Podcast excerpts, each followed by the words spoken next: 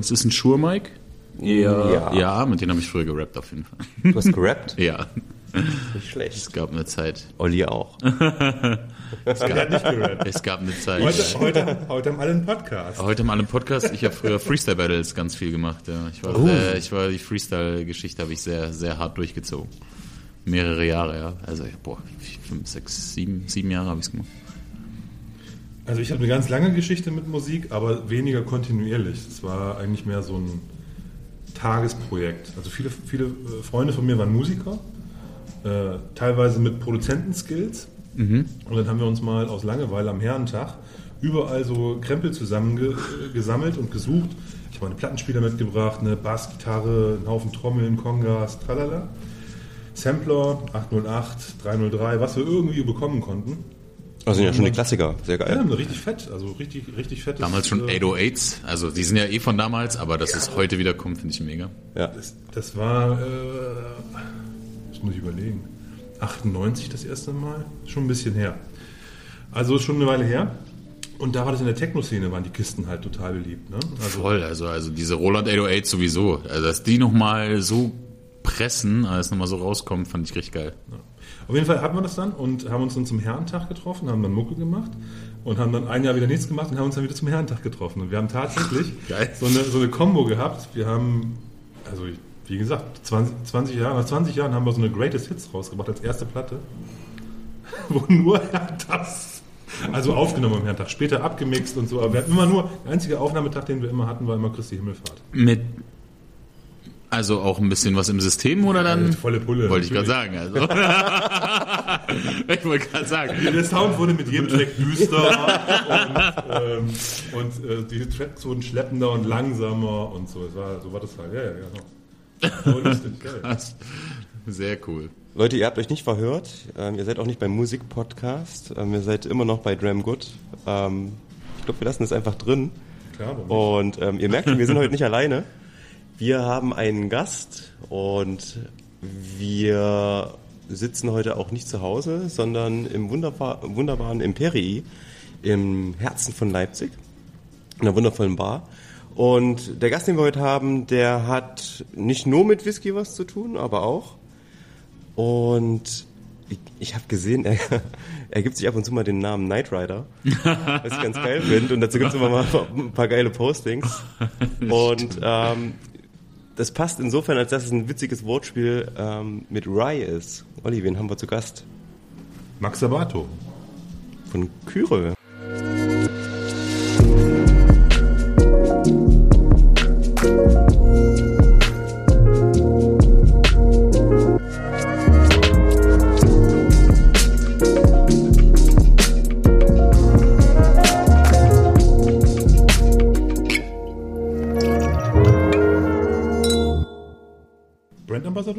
Das ist richtig, ja. Der Brand Ambassador von Kyre. Das ist korrekt. Ja. Herzlich willkommen. Ja, vielen, vielen Dank, dass ich da sein darf, auf jeden Fall. Ich habe mich äh, sehr, sehr, sehr gefreut, auf jeden Fall mal wieder nach Leipzig zu kommen. Wunderschön. Bin immer sehr, sehr gerne hier, auf jeden Fall. Und äh, ja, wir haben schon sehr viel Vorgespräch gehabt, würde ich mal, würde ich mal so. Wir mussten jetzt einfach mal auf Wir Aufnehmen müssen jetzt einfach mal drücken, ja. draufdrücken. Deswegen kommt ihr wahrscheinlich auch jetzt mitten ins Gespräch rein. Ähm, ja, es gibt schon viele Brücken. Whisky, Musik, äh, ja, starten wir. Sehr, schön. gut. Erzähl doch mal. Wie bist du, wir fangen ganz klassisch an. Wir haben gerade schon gehört, du, du, du hast früher mal gerappt. ähm, aber wie kommt man vom Rap zum Spirituosen, Gin, Whisky, zu Kyre? Und jetzt sag nicht, als du gerappt hast, hast du auch sondern, also, wir Nee, meinen also- die echte Brücke. Tatsächlich zu der Zeit, als ich angefangen habe, ähm, mich ein bisschen lyrisch äh, niederzulassen, ein bisschen zu schreiben, Texte zu machen, Mucke zu machen. Also ich habe wahnsinnig viel Musik konsumiert, schon immer natürlich. Aber ähm, zu der Zeit hätte ich noch gar nicht trinken dürfen. Habe ich auch, glaube ich, noch gar nicht. Ja. Da war ich wirklich sehr, sehr jung. Also wirklich so mit zwölf, elf, zwölf ging das, ging das schon los, wo ich äh, angefangen habe zu schreiben. Ist dann immer ein bisschen mehr geworden. Aber die große Liebe zur Bar habe ich tatsächlich auch schon sehr jung entdeckt und zwar mit 14 schon.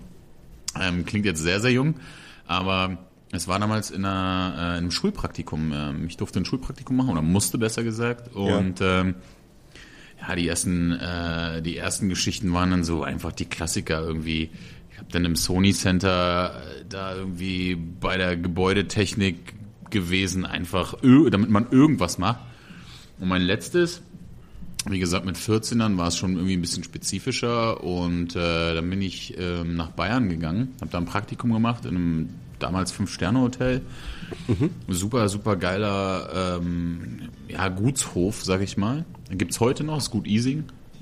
Und ähm, habe da ein Praktikum gemacht über zwei Wochen und durfte da in die Bar-Geschichte mit reinschnuppern. Wenn man dann so mit 14 mhm. durch die Bar geht, es war echt so, äh, kann mich da noch ganz genau dran erinnern, tatsächlich, obwohl es sehr, sehr lange her ist. ich bin in diese Bar reingegangen, so Chesterfield-Möbel, richtig krasses Rückbuffet, einfach mit etlichen Flaschen und ja, so ein Kamin, hat nach Zigarre gestunken und ich fand es einfach total geil. Ich meinte so, hey, wie, wie groß sind denn die Chancen, dass ich hier auch mal mit reinschnuppern kann? Ja, war dann eher so hm, geringer natürlich, klar, weil ich noch zu jung war, aber ich durfte auf jeden Fall abends dann immer, immer mit rein schon in die Bar, durfte auch so ein bisschen Kommi schon machen und so und so ein bisschen mal hier und da an die Tische und Karten hinlegen. Mhm.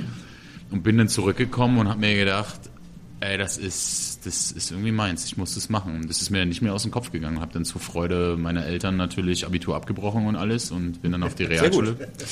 Genau. Also ich wurde auch eher auf die Realschule gegangen, als dass ich mich selber dafür entschieden habe, muss man auch ehrlicherweise dazu sagen.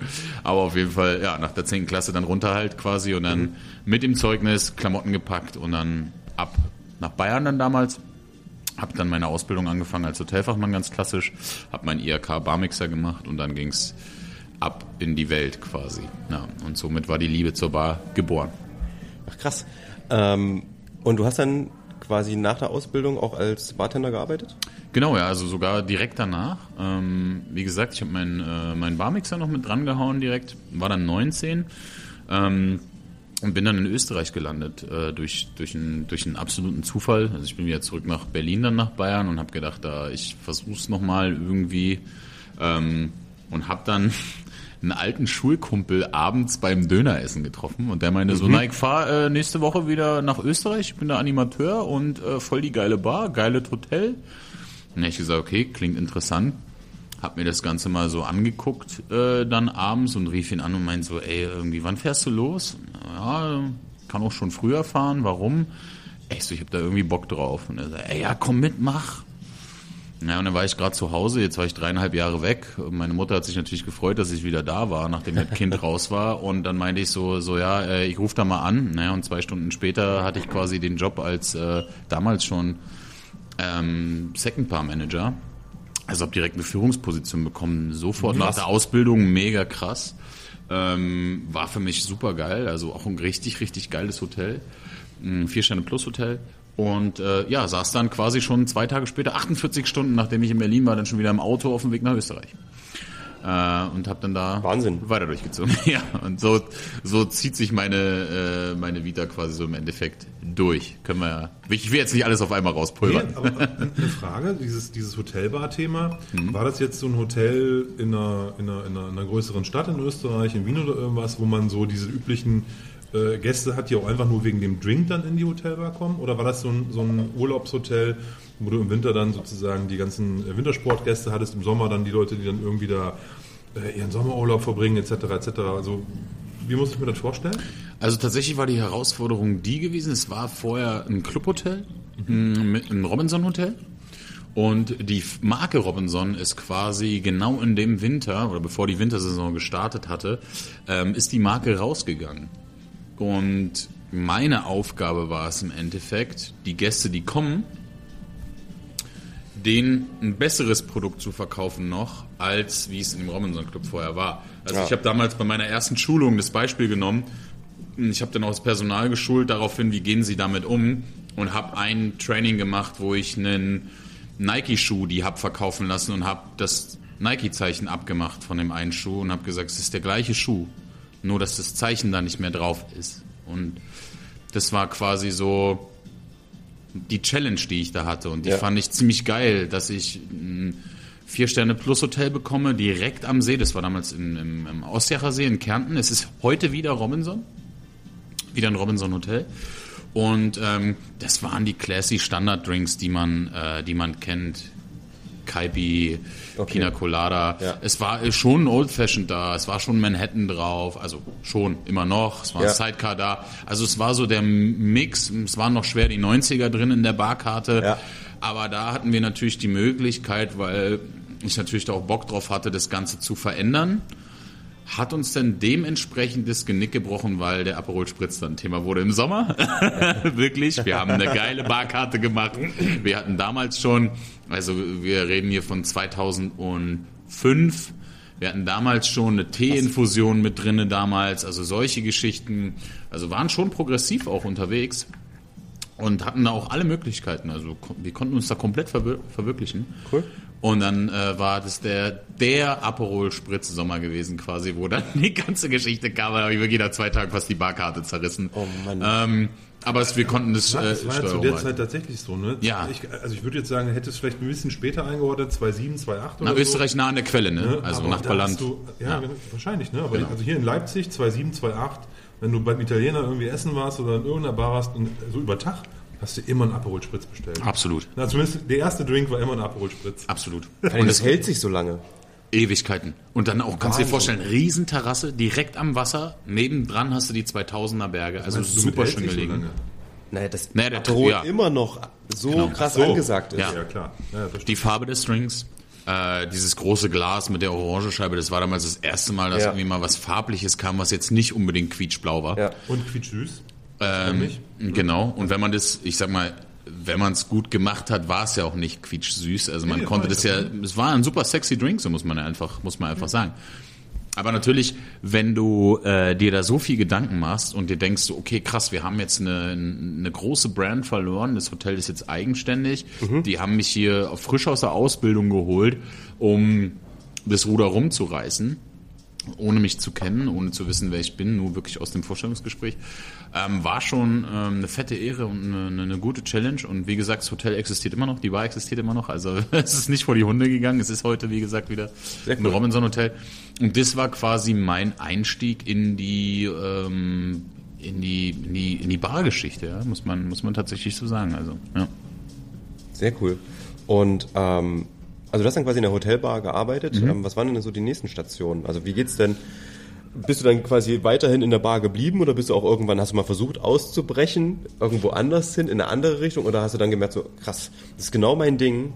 Also ich bin hier jetzt in, also ich habe jetzt diese Chance bekommen, ich habe die genutzt, bestimmt dann dort auch was aufgebaut. Ähm, aber jetzt bist du ja quasi nicht mehr dort. Wie ging's denn dann weiter? Ähm, also die nächste Station, die sehr, sehr wichtig war und auch sehr essentiell für, für, für mich, war, dass ähm, es gab damals, es war Kärnten, ähm, gab es zu der Zeit nicht viele Cocktailbars. Die erste namhafte Bar und auch die erste, der erste Mensch war der Franz Radinger, der damals so die ganze Cocktailgeschichte auch revolutioniert hat in, in, in Villach. Das war quasi die nächstgroße Stadt, die dann dran war. Und ähm, mit dem bin ich ins Gespräch gekommen. Ähm, der hatte zwei oder hat mehrere Bars, aber die beiden namhaftesten waren äh, war das Perdu, war dafür bekannt, dass Barleute da sind, dass also wirklich richtig Gas ist, geile Uniformen, da wurde richtig geschoben. Also du hast wirklich nach 0 Uhr vom Tresen runter serviert, weil du nicht mehr durch die Leute durchgekommen bist. Ach krass. Ja, geil. Richtige Schubbude, also wirklich Vollgas. Man muss sagen, natürlich ich war zu dem Zeitpunkt dann 21 Jahre alt, also noch relativ jung. Ähm, und der hat einfach, ich habe mitbekommen, dass ein Laden von ihm kurz davor war, pleite zu gehen. Der war direkt am Stadtplatz, am Strip. Da war Hugo Boss, da war Pimki, da waren etliche Modegeschäfte mit etlichen Mitarbeitern.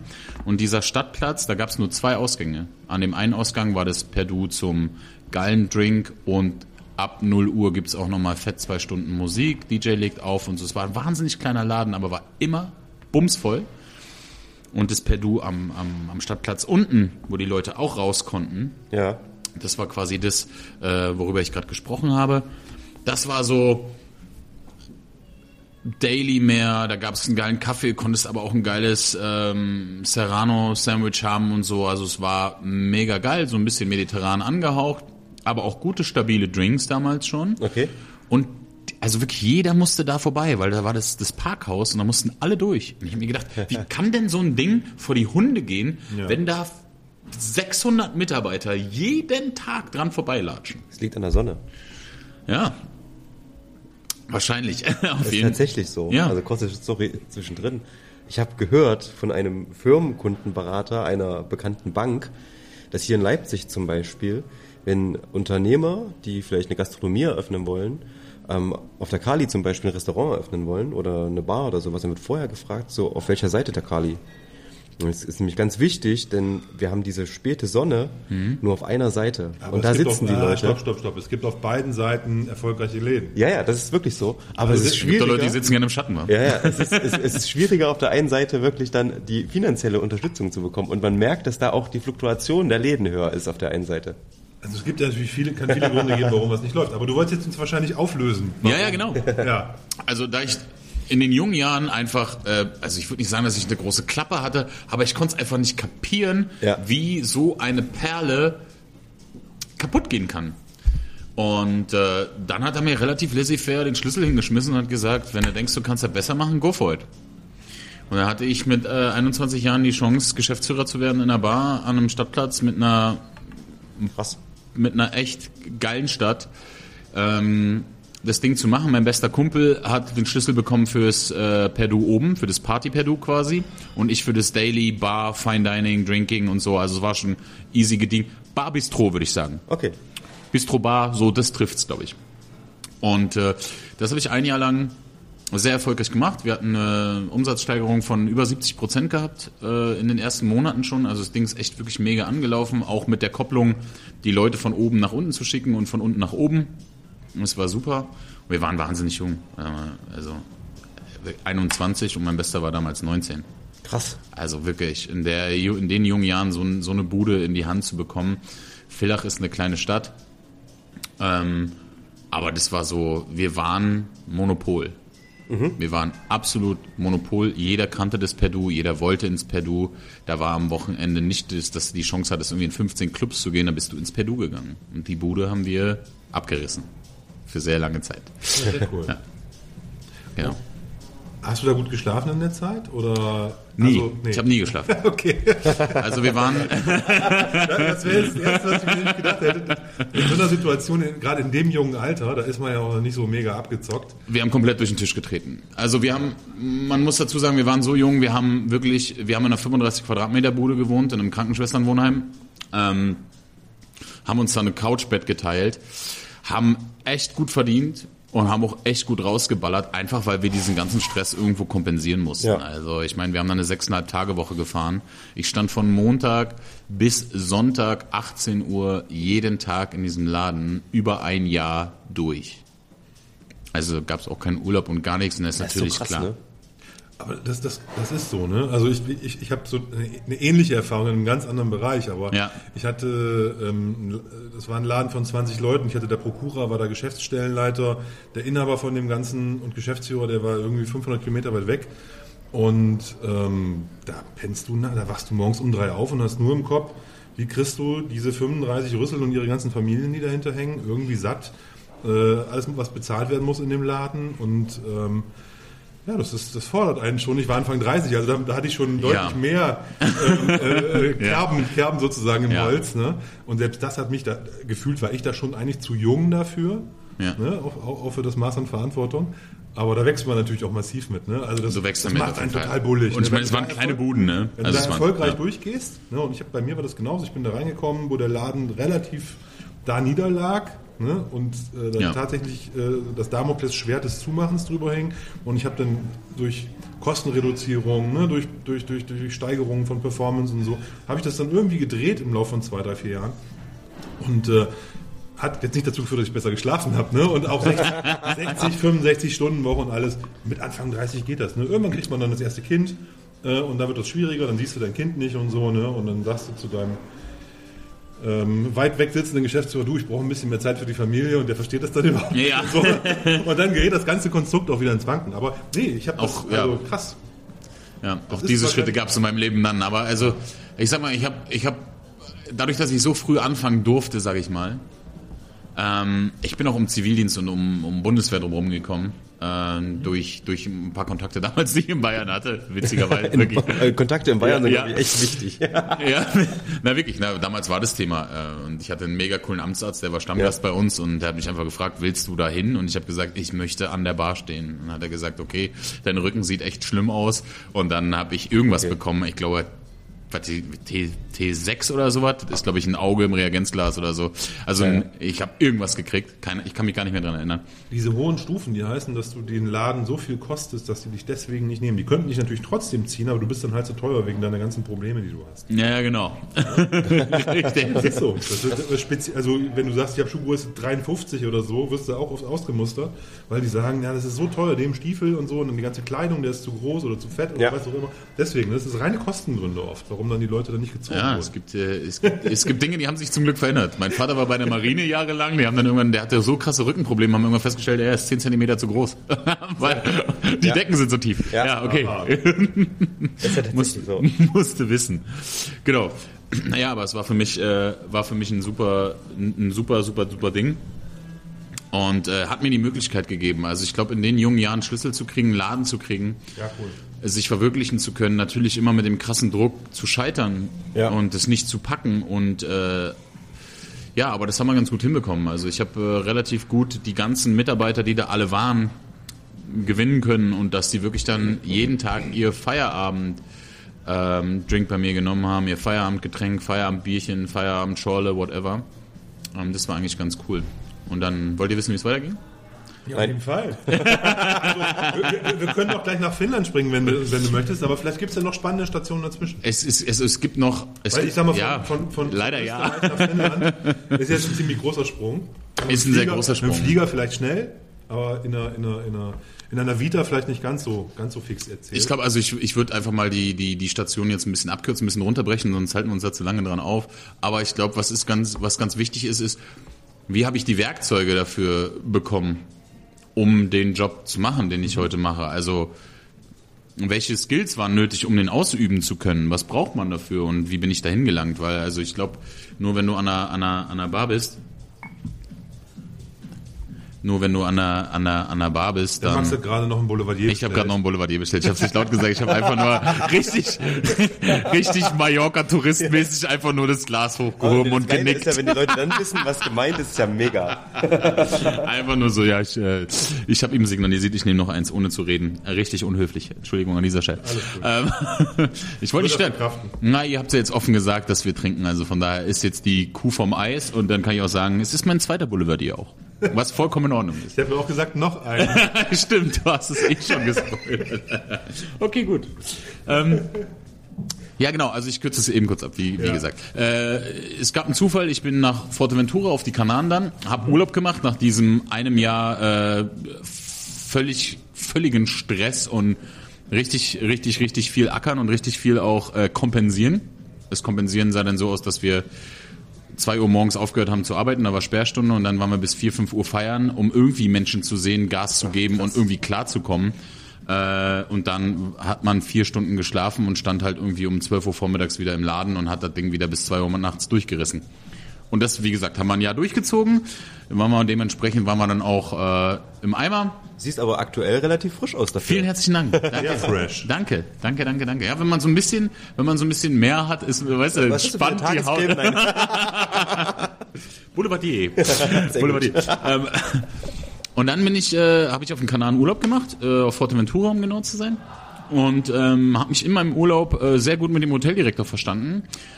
Und der meinte dann so, ey, äh, ich brauche hier noch irgendwie einen, der so mal hier Gas gibt. Und wir haben gar keinen Mitarbeiter an der Bar, ähm, der so ein bisschen Führung übernimmt und bla bla bla. Naja, und dann habe ich gesagt, ja, klingt interessant. Und äh, ich meinte so, ja, mein Projekt, was ich gemacht habe in Österreich, ist quasi so, dass es läuft, es ist erfolgreich, ist gut und ich wäre eigentlich am Peak zu sagen, Challenge bestanden, so ich kann eigentlich weiterziehen. Und so ist es dann passiert. Und dann äh, war ich da und fand das geil und habe dann im Urlaub noch quasi äh, meinen Vertrag unterschrieben. Äh, bin dann zurück nach Österreich, habe gekündigt, habe meine Sachen gepackt und saß dann eine Woche später im Flieger.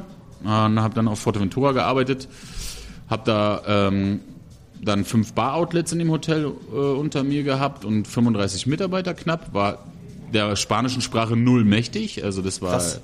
musste ich dann erstmal lernen. Ähm, bin dann aber einigermaßen reingekommen in die ganze Nummer und war dann anderthalb Jahre auf, auf, auf Forteventura. Hab da als äh, Sektionsleiter im Sektor Bar gearbeitet. Bin dann wieder zurück nach Österreich. Hab da nochmal als Barchef gearbeitet in, einem- in einem großen Hotel. Und ähm, dann habe ich gedacht, ich habe relativ viel Geld angespart, um nach Australien abzuhauen, weil es war schon immer ein großer Traum von mir. Habe auch damals meine Abschlussprüfung in Englisch über Australien gehalten. Also war immer ein Thema schon in jungen Jahren. Und ähm, habe dann aber gesagt, naja, bevor ich nach Australien abhaue, mache ich nochmal eine Deutschland-Tour und besuche alle Leute, die ich über die ganzen Jahre hin und her tingeln kennengelernt habe. Ja. Und habe dann quasi wirklich von, damals, von Norderney bis Wien, Salzburg, Kärnten, Villach, meine ganzen Leute besucht. Und mein Budget war dann auf ganz kurz, knapp 200 Euro geschrumpft. Also ganz kurz, Deu Deutsch. Deu Deutschland-Tour, nicht, dass unsere, unsere österreichischen Hörer falsch verstehen. ja. Deutschland-Tour bis nach Österreich. Deutschsprachiger Raum. Ja, deutschsprachiger Raum, genau. Dach. richtig. Und ey, hab dann echt dort in diesen äh, anderthalb Monaten ähm, eigentlich so gut wie alles verbraten, was ich hatte und bin dann mit knapp 200 Euro in der Tasche nach Australien äh, und hatte dann Cool, hast du es doch gemacht, trotzdem. ja, ich habe es gemacht trotzdem, ja. Also ja. Ticket war schon gebucht vorher. Ticket war gebucht, äh, Visum war am Start, Impfung war im Arm und ich dachte so, naja, jetzt gibt's ja auch kein Zurück mehr. Und äh, das äh, Hotelzimmer oder Hostelzimmer besser gesagt, Vierbettzimmer, war auch schon für zwei Wochen vorbezahlt. Das hatte ich glücklicherweise schon gemacht. Also ich kenne mich ja ganz gut, äh, kenne auch meine Schwächen und habe dann quasi mir schon ein Backup besorgt. Und habe schon mal wenigstens 14 Tage in die Zukunft gedacht. Das war für den, äh, für den damaligen Max schon sehr weit in die Zukunft gedacht. Und bin dann tatsächlich da mitten im Rotlichtviertel gelandet. Also das Hostel, was ich gebucht hatte, äh, war in King's Cross, äh, im Rotlichtviertel von Sydney. Sehr unangenehm. Ähm, ja, also äh, Kommt die, drauf an. Die, ja, kommt drauf an. Krasse Straße einfach. Also ich habe dann da gewohnt und äh, habe dann da relativ schnell einen geilen Job in der Bar gefunden. Ist witzig. Also es geht halt tatsächlich anscheinend wirklich echt immer schnell. Also so und easy. Mhm. Ja. Kurz telefoniert, ich habe ihn kurz angequatscht. Also cool. Na, ich habe mich relativ doll irgendwie so treiben lassen, immer von meinem Bauchgefühl. Ich meine, Ja. guck mal, ich bin mit 16 von zu Hause abgehauen Ja. und war dann zu dem Zeitpunkt schon ja fast neun Jahre, zehn Jahre war ich schon fast alleine in der Weltgeschichte unterwegs. So. Und es ist dann natürlich Ja. immer, lässt man sich dann einfach leiten. Man hat ein positives Gefühl, man denkt, okay, geil, passt. Australien war schon immer ein Thema. Also dahin. Also ich habe auch viel Scheiß da gemacht, muss man auch ganz ehrlich sagen. Ich habe Häuser von Verstorbenen ausgeräumt mit irgendeinem Dude. Mein Koffer kam dann nicht an. Ja. Dann habe ich da zwei Wochen lang die gleichen Sachen getragen und habe dann mit Sachen jeden Tag geduscht. Bin dann wieder hin. Joey hieß der. Wir haben wirklich da einfach Häuser ausgeräumt von irgendwelchen Leuten, die draufgegangen sind. Da hast du Ja. da irgendwie irgendwelche Keller leer geräumt so. Und dann hat er mir irgendwann mal 30 Dollar in die Hand gedrückt und hat gesagt, tust mir einen Gefallen, kauf dir mal ein T-Shirt und eine Hose. ich kann es nicht mehr sehen. Ähm, das war natürlich Pech. Und äh, ja, du hast halt auch exorbitant viel bezahlt einfach da. Das, die Bude war extrem teuer und aber es war ganz cool. Aber solche Dinge gehören zum Leben da dazu. Ne? Es ist Ja, nicht voll. immer nur alles irgendwie Sunshine und Beach und äh, die, die das tolle Barleben, sondern du hast ja auch mal irgendwie die, die sauren Zitronen. Ja, aber Schicksal meint es immer gut mit mir. Also wirklich sah immer auf den ersten Blick sah es immer richtig scheiße aus und dann ist es aber danach wirklich immer echt gut geworden. Ja. Und ich habe dann in Kings Cross ähm, Coco Cubano gibt's leider nicht mehr. Mega Laden. Habe ich ein Praktikum dann gemacht äh, an der Bar. Und die haben ihre Pralinen und Schoko also die haben Pralinen selber gemacht, Schokolade selber gemacht äh, im Hintergrund und hatten dann quasi geilen Kaffee, geile Drinks, war so Daily Kaffee, geile Drinks, ähm, kubanisches Essen und dann gab's diese Pralinen dort dazu zu einem mega geilen Geil. Kaffee. Also auch damals schon Flat White und so die ganzen Geschichten, die jetzt hier durchpoppen, äh, wo jeder sagt, ja, das ist ein Flat White oder mittlerweile ist es ja angekommen, aber äh, das war halt damals schon ein Riesenthema. Ja. Und äh, mich hat das total fasziniert und ich habe gesagt, macht ihr irgendwie mit diesen ganzen Pralinen und Schokoladen Drinks? Nein. Hab Ich gesagt, kann ja nicht sein. Ey. Dann habe ich mich an meinem Feierabend hingesetzt, habe diese Pralinen probiert und habe quasi so ein Pralinen-Pairing gemacht. Also einfach deutlich mehr die Süße reduziert in den Cocktails und korrespondierende Pralinen dazu gefunden. Ähm, ich habe einen Daiquiri gehabt zum Beispiel, wo ich einen, wo ich einen, ähm, wo ich, jetzt kommt mein Drink gerade, ich muss mal ganz kurz Sehr unterbrechen. gut. ich würde direkt Vielen auch noch lieben was Dank. nehmen. Dankeschön. Ich würde den Black Forest Punch einmal nehmen, bitte. Super. Ich habe noch, danke. Heiter Es weiter. ist schön, wenn man sagt, ich habe noch, und dann Ich denken die Leute alle. ja, ach, der ist so der der bescheiden. trinkt Der so ist so bescheiden und hat da nur ein Boulevardier und ein Bier stehen. nur. In das Wasser stellen wir nachher Blumen. Ja, das, äh, mal gucken, ob wir das noch quitt kriegen. Ja, und dann habe ich zum Beispiel einen Daiquiri gehabt und habe da einfach weiße Schokolade, flüssige, warme draufgegeben. Das heißt, du hattest die Süße nicht mehr in dem Drink, aber du hast getrunken, diese weiße Schokolade ist zerbrochen, geschmolzen im Mund und dadurch hattest du dann deine süße Quelle. Und es war eine ganz weirde Nummer, weil es war halt direkt auf dem Strip. Ja. Nebendran Junkies, Prostituierte, Party, Action, Geballer, volles Programm. Und ähm, der Geschäftsführer und Inhaber des Ladens ist mit dem ganzen Projekt Franchise gegangen, hatte dann schon vier Läden und den habe ich nur zweimal in meinem Leben gesehen. Als ich angefangen habe, als ich aufgehört habe.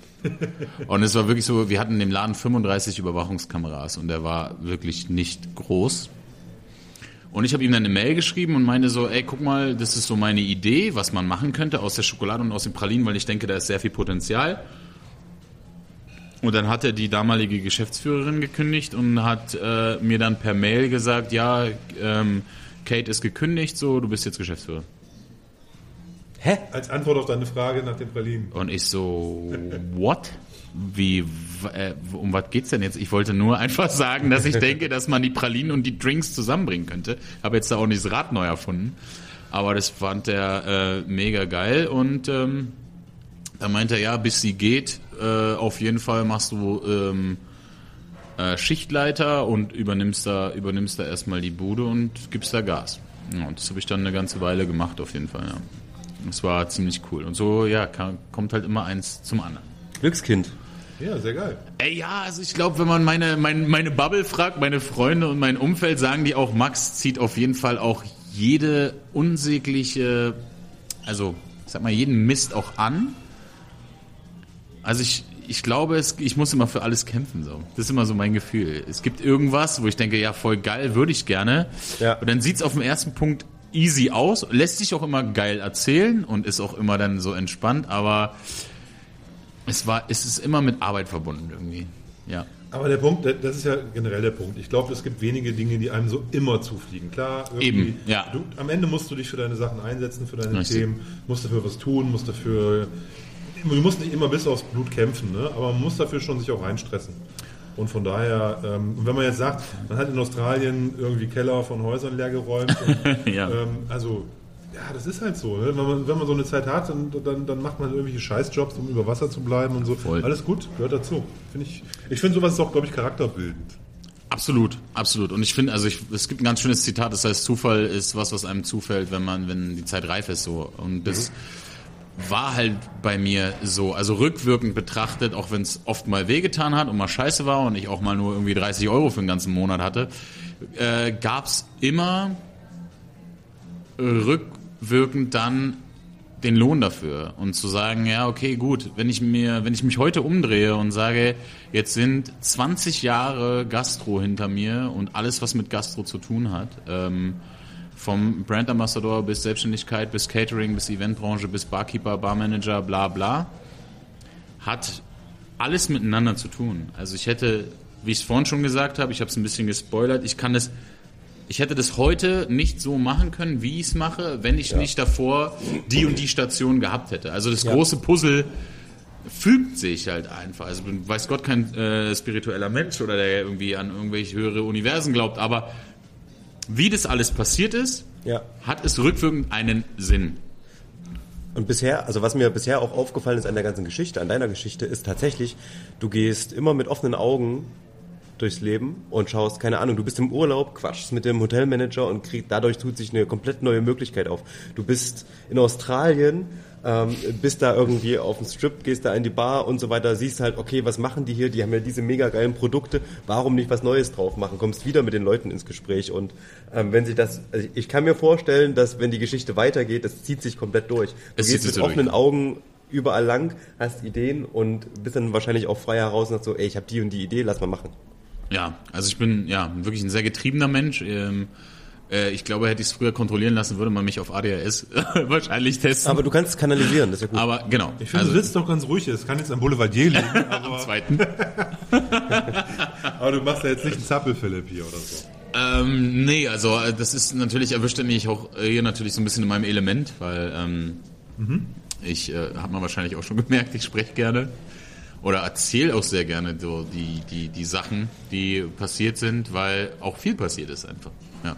Ja, aber deswegen sitzen wir auch hier und ähm, ist ja auch, ich finde sowas ist auch total wichtig, wenn man so in der, in, der, in der Bar arbeitet, wenn man mit Leuten zu tun hat und so weiter. Man muss sprechen können, man muss Spaß an der ganzen Sache haben und man merkt Absolut. halt sofort, dass du halt mega mit Herzblut dabei bist und dich treibst halt immer wieder zurück in diese Schiene. Ja. Also egal, wo du jetzt gerade so mal ein bisschen so ausgebrochen bist oder keine Ahnung, Häuser ausgeräumt hast, ähm, dich hat's halt wieder zurückgezogen. Ist Auf jeden geil. Fall. Ist doch ja. mega. Ja. Und ähm, wie lange warst du insgesamt in Australien? Äh, insgesamt waren es knapp anderthalb Jahre. Genau. Okay. Und warum bist du wieder zurück? Äh, das war nicht by choice. Also ich habe ein Sponsorship auch angestrebt. Ähm, ich habe ja vorhin gesagt, die sind dann Franchise gegangen. Ja. Ähm, die Bude am, am Strip hat quasi geschlossen, einfach aufgrund von harter Violence, einfach weil es da richtig doll abging. Okay. Also es gab ganz viele Szenarien, wo ich bei der Polizei saß und Zeugenaussagen gemacht habe, während meine Jungs in Bondi Beach surfen waren. Und es hat mich irgendwann echt angefressen. Und dann ähm, bin ich auch weggezogen dort, nach Bondi Beach dann quasi ins absolute Paradies. Ähm, aus meinen alten Augen betrachtet, also würde ich auch heute noch sagen, äh, mega geile, mega geile Location einfach. Okay. Und dann hat eine Zweigstelle aufgemacht in Melbourne. Da hätte ich Geschäftsführer werden sollen, also ein Coco Cubano in Melbourne. Und äh, ich bin mit einem befreundeten Kumpel, den ich da kennengelernt habe, auch ein Berliner, mit dem habe ich so einen Roadtrip gemacht. Wir haben uns einen alten Mitsubishi Pajero gemietet, äh, gekauft sogar. Surfbretter aufs Dach, Longboards rein. Äh, ein deutscher Schreiner, den wir da kennengelernt haben, hat uns da so ein Bett reingeballert, Schubläden und alles sowas. Also es Mega. Richtig geil. Und hatten dann gar keinen Zeitstress. Wir wussten, wir haben drei Monate Zeit, bis die Bude aufmacht. Wir machen jetzt mal ganz entspannt Ostküste runter, ähm, 90 Mile Beach, äh, wild gecampt, da einfach gechillt. Und für uns war wirklich so einfach treiben lassen. Also echtes Reisen, was nicht heißt Reisen heißt Ey. von A nach B, sondern Genau. die- Zeit zwischen A zu B. Drauf geschissen. Genau, ja. ja. Wir haben geile Leute auf dem Zeltplatz kennengelernt oder auf dem Campingplatz oder irgendwo. Wir sind geblieben, die sind abgereist, wir haben gesagt, komm, wir fahren weiter. Immer, immer skaten, immer irgendwie ein Brett dabei. Also es war wirklich Das klingt geil. mega Leben. Äh, Ohne Spaß muss ich wirklich sagen, war total Wie, wie geil. alt warst du da? Ich wollte gerade sagen, in welchem Jahr befinden wir uns? Ähm, wir befinden uns im Jahr 2011. Okay. Ja, 2011, Übergang auf 2012. Silvester habe ich in, in Sydney noch gemacht, genau. Und dann im äh, Januar beziehungsweise im Februar, also im Januar sind wir losgefahren dann, ne? Ist ja du so Sommer. Mitte 20 ungefähr. Da war ich 27 schon. 27. 2011 war ich äh, 26, Entschuldigung. Da war ich 26. Bin ich 26, mit Mitte 20 doch gar 26, nicht. 27. Genau. Also wirklich richtig cool, wenig Probleme, geil, Job in Aussicht, so ein bisschen Kohle auf der Seite und machen, machen eine Tour. Und dann ähm, wollten wir nach äh, Mildura hoch, das ist so eine Wüstenstadt. 800 Kilometer quer durchs Land, also wirklich gerade hoch von Melbourne. Und da ist halt einfach nix. Pampa, pampa, pampa. Und äh, ja, das haben wir halt, haben wir halt gemacht. Sprecht euch weiter, Jungs. Meine, Und äh, dann ist Olli macht gerade hier Selfies. Und dann ist mein Kumpel am Steuer leider eingeschlafen, mittags um 12. Und dann äh, gab's, ich kürze es jetzt mal ganz doll ab, äh, gab's sehr, sehr, sehr, sehr viele Probleme. Ähm, wir haben es in die 20 Uhr Nachrichten geschafft in Australien auf jeden Fall. Autsch. Also es gab äh, da sehr viele Autos, sehr viele Hubschrauber. Die haben mich da knapp äh, dreieinhalb Stunden rausgeschnitten aus dem Ding. Oh Mann. Und dann äh, ging es wieder irgendwann dann zurück nach Berlin. Weil Reha dann und bla bla bla. Also neun Monate hat Deswegen unfreiwillig, okay. Unfreiwillig aus dem Grund, genau. Und dadurch war dann natürlich auch das Sponsorship im Eimer. Ich habe auch kein Visum mehr bekommen. Ich konnte nicht zurück nach Australien. Es gab keine Möglichkeit äh, Okay, für mich krass. zurückzureisen. Ich wollte natürlich, aber ähm, ging halt nicht. Ich hatte meine Freunde da, ich hatte eine Zukunft dort. Ich wollte da unbedingt hin. Wieder, aber war, glaub ich. war nicht möglich. Das heißt, Und, dir wurde direkt die Einreise verwehrt oder? Ja, also es hieß halt, genau, ich habe mit der Botschaft ganz viel telefoniert. Es hieß halt so, du hattest dein, dein Visum, ich habe ja mein klassisches Work-and-Travel-Visa gehabt. Ja. Das steht ja jedem zu, einmalig, Ah, okay. unter 30. Ja. Ich hatte dem von diesem Visum Gebrauch gemacht und ähm, Work and also äh, das Sponsorship bekommst du nur, wenn die Firma dich fest anstellt und dann zahlen die für dich Tax, also die zahlen für dich die Verstehe Steuern. ich. Ja, verstehe ich. Dadurch, dass ich aber noch in Reha war, also auch noch sieben Monate danach, also ich war knapp neun Monate in Reha, Ja. ähm, hatte ich ja gar keine, es gab keine Verwendung für mich. Ich war ja noch einfach mal ganz klassisch gesagt ein Krüppel. Du hättest So. halt hart Geld gekostet. ich hätte richtig viel Geld ja, gekostet. okay. okay. Und von daher waren natürlich alle froh, dass ich da raus war. Okay. Ähm, Aber kannst du ja, jetzt wieder hinreisen? ähm, ich könnte jetzt auf jeden Fall. Also ganz normal, Ich, ich Urlaub könnte ganz normal so wieder hinreisen. okay. Ja, ja. Wir sagen jetzt nicht so. Keine verbrannte Erde hinterlassen. Das aber Fall. kommt ja nicht rein. Amis, wenn du da Scheiße baust, bist du ja Band for Life, ne? ich habe ja keine Scheiße gebaut in dem Sinne, sondern ich war ja eher Opfer. Ähm, Okay. Klar, für den Fahrer war es schlimm. Also ich, ich dachte jetzt irgendwie, weil du sagtest hier, äh, hast da viel Stress gehabt, das- du bezogst das jetzt auf deine gesundheitliche Ja, ja, genau, Okay. genau, genau, genau. Es war rein, rein, rein gesundheitlich. Also es gab da gar keinen Stress. Äh, Ich habe da nichts, keine, keine offenen Rechnungen oder irgendwas gelaufen. Okay. Also das ist alles gut gewesen. Und dann habe ich durch einen Zufall ähm, David Wiedemann kennengelernt. Der äh, hat damals äh, das Rheingold betrieben. Ist heute nicht mehr unter seiner Hand. Eine absolute Koryphäe in der Barszene. Das Rheingold war unter den Top Ten damals äh, deutschlandweit. Mega Bar, 20er Jahre Style. Wo ist das? In der Novalisstraße in, in, in Berlin, in, in äh, Berlin Mitte, in der ja, Torstraße, Ecke Novalisstraße, Megaladen. Ihr müsst euch vorstellen, 17 Meter langer Kirschholztresen, Blattgold an den Wänden, 20 Mucke aus einem äh, alten Grammophon. Man arbeitet in, äh, mit Ärmelhaltern, Fliegen, Hosenträger. Das waren so die ersten, die diesen Stil wieder Ja, ja, hochgeholt ja, haben. Golden. Twenties. Ja. Mega geiles Ding. Da war es genau wieder das gleiche. Ich war da als Gast, ich habe mich in diesen Laden verliebt, ich fand's geil, bin ins Gespräch gekommen. Woche später hatte ich meine erste Probeschicht und so weiter. Ähm, und dann kam es dazu, dass ich da, dass ich da angefangen habe. Mhm. Habe da dann anderthalb Jahre gearbeitet und habe wirklich in diesen anderthalb Jahren, ich würde mal sagen, 90 Prozent des Netzwerkes kennengelernt, die ich heute kenne aus der Bar-Bubble. Das war wirklich, Die Bar Bubble ist schon eine echte Bubble, ne? die Also Bubble ist ein- eine wirkliche Bubble. Muss man einfach wirklich Und die hat so auch so Da, ihre. da flugt man rein und ist dann drin auch, ne? Da bist du, ja, ja, ja, ja, absolut. Da gibt's immer wieder Leute, die kommen dazu, die gehen weg, aber so die Namen, die man kennt, die beständig sind, die was bewegt haben, ähm, die, die finden definitiv statt und es ist, sind gar nicht so viele Leute, wie man glaubt. Gibt es so eine Liste? Fünf Leute? Zehn Leute? Tatsächlich habe ich noch nie drüber nachgedacht, aber Das wäre so eine geile Liste für, die, für Mixology. Die haben ja die, jedes Jahr diese Bar Awards und so. Das, Ja, genau. Das, das gibt's ja. Ja, das aber gibt's. so for life. der deutschen Barszene. Ich, mir, mir fällt da der, der, der Ike Thormann ein, mit dem wir ja auch eine Folge äh, aufgenommen haben. Und der Großartiger hat ja, Mann, ja. Der hat ja einen eigenen Podcast zu dem Thema, wo er immer mit irgendeinem aus dieser Bubble ähm, Ja. eine auf Folge aufnimmt. Und das, ist, das merkst du auch, wenn du davon ein paar von hörst. Das ist irgendwie, die kennen sich irgendwie alle. Auf und jeden Fall. Das ist schon eine, eine, eine Bubble halt, ne? Das ist eine echte Bubble. Ja, so nimmst du die Top 10 aus den Top-Städten aus Deutschland, bist du halt dann einfach mal bei, ich sag jetzt mal runtergebrochen, 50, 60 Läden. Aus den 60 Läden sind 120 Mitarbeiter. Die wandern von einem Fleck zum anderen, wenn du da einmal ähm, da arbeitest. Ja. Ich glaube, das ist ähnlich wie bei Sterneköchen oder bei alles, was aus der Küchengeschichte ist, da oben äh, findet genau das gleiche statt. Also das kann man, kann man einfach so sagen. Das stimmt. Also Genau. das merkt man auch, also wenn man zum Beispiel beim Podcast von Ike zuhört oder auch mit anderen Leuten so aus dieser ja, Bubble spricht, das ist halt tatsächlich so ein eingesprochener Kreis, aber ich verstehe es auch irgendwo. Manchmal habe ich auch so so einen kleinen Einblick gewinnen können. Irgendwie, ich war Ja. mal auf dem BCB mit und durfte da mal so reinlunsen. Und es ist natürlich abgefahren. Also ist halt, wenn man da einmal drin ist, kann ich mir gut vorstellen, dass man da auch so schnell nicht mehr raus möchte. Oder ähm, Voll. dass dann, ähm, du hast ja uns zumindest im Vorgespräch schon erzählt, du hast ja auch Familie Ja.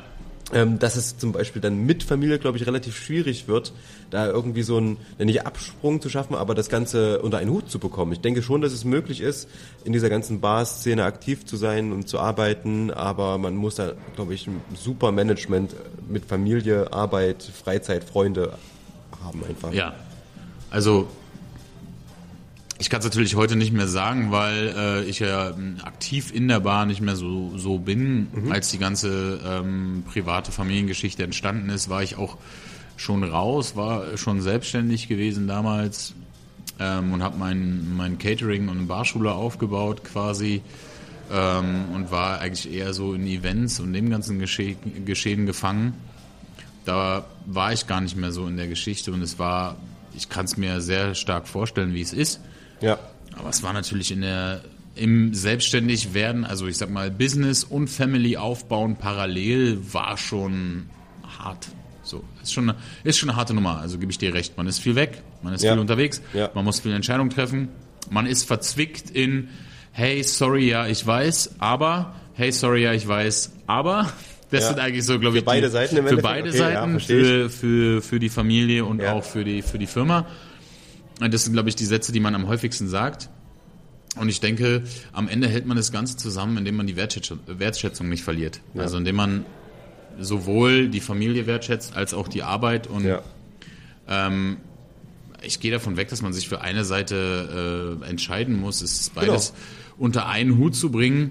Und äh, ja, das, das klärt sich zu Hause. Also man braucht auf jeden Fall einen starken Partner, den ich zum Glück habe. Ja. Also meine Frau hat mir da massiv den Rücken freigehalten, meine Schwiegermutter hat mir massiv den Rücken freigehalten, um mich da beruflich zu verwirklichen, um da Gas zu geben. Ja. Und im Umkehrschluss äh, kann ich sagen, dass ich, wenn ich zu Hause bin, bin ich zu Hause. Ich, ich glaube, das ist auch ein ganz wichtiger Punkt. Ne? Weil wenn du dann zu Hause den ganzen Tag nur noch am Handy hängst und mit Geschäftspartnern, äh, Menschen, die wiederum deinen Beruf eigentlich äh, betreffen, telefonierst, Ja. Mails machst den ganzen Tag, da irgendwie gar nicht richtig, also nicht da bist, physisch anwesend, Genau. im Kopf woanders.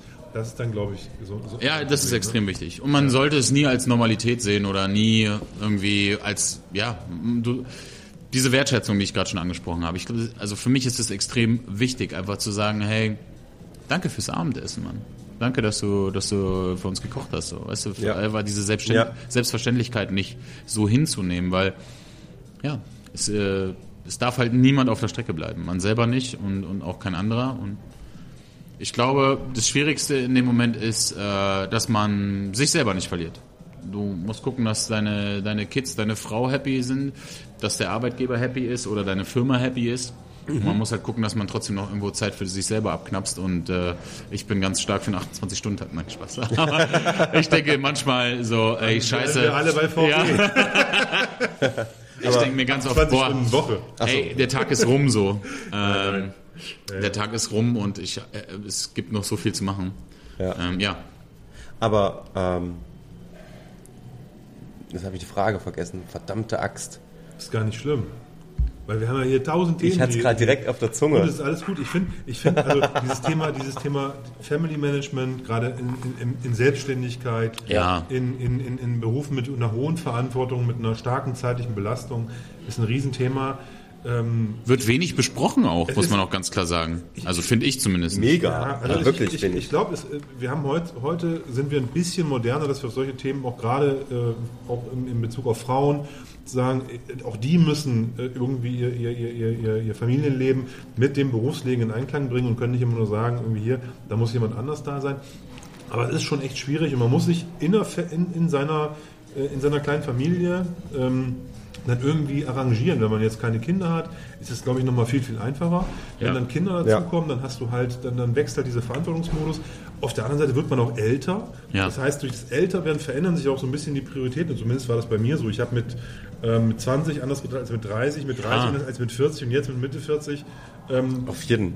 denke ich mir, denke ich nochmal anders. Und ähm, Das Ja. schlimm, wenn es nicht so wäre, glaube ich. Oder? ja, ja also, ich, ich, das ist ja auch was Schönes. Ne? Ja, also ich will das, ich will das gar, nicht, gar nicht verteufeln. Ich will nur sagen, dass du in deinem, in, äh, wenn du jetzt sagst, wir haben so ein Arrangement und das, das, das fittet jetzt für, für uns alle und äh, meine Frau ist happy, meine Schwiegermutter ist happy, mein Kind ist happy, äh, meine, mein Arbeitgeber findet, findet alles super, weil ich, ich leuchte auch, wenn ich für den aktiv bin. Ja. Ne? Ich glänze, ich scheine und das tue ich natürlich nur, weil das zu Hause auch gut geht.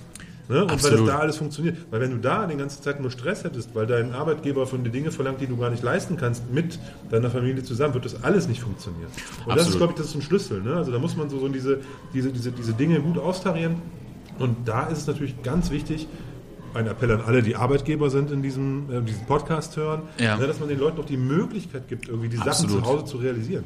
Absolut. Total wichtig. Ganz, ganz, ganz wichtig. Also die Dinge, im Endeffekt verschieben die Dinge sich ja immer wieder. Du hast in der Arbeit, bei mir ist es zumindest ganz, ganz, ganz doll spürbar. Ich habe in der Arbeit voll den Run. Läuft mega. Richtig, richtig geil. Ich merke, ich fliege gerade, hab richtig reingebuttert, bleibt ein bisschen Family Business auf der Seite liegen.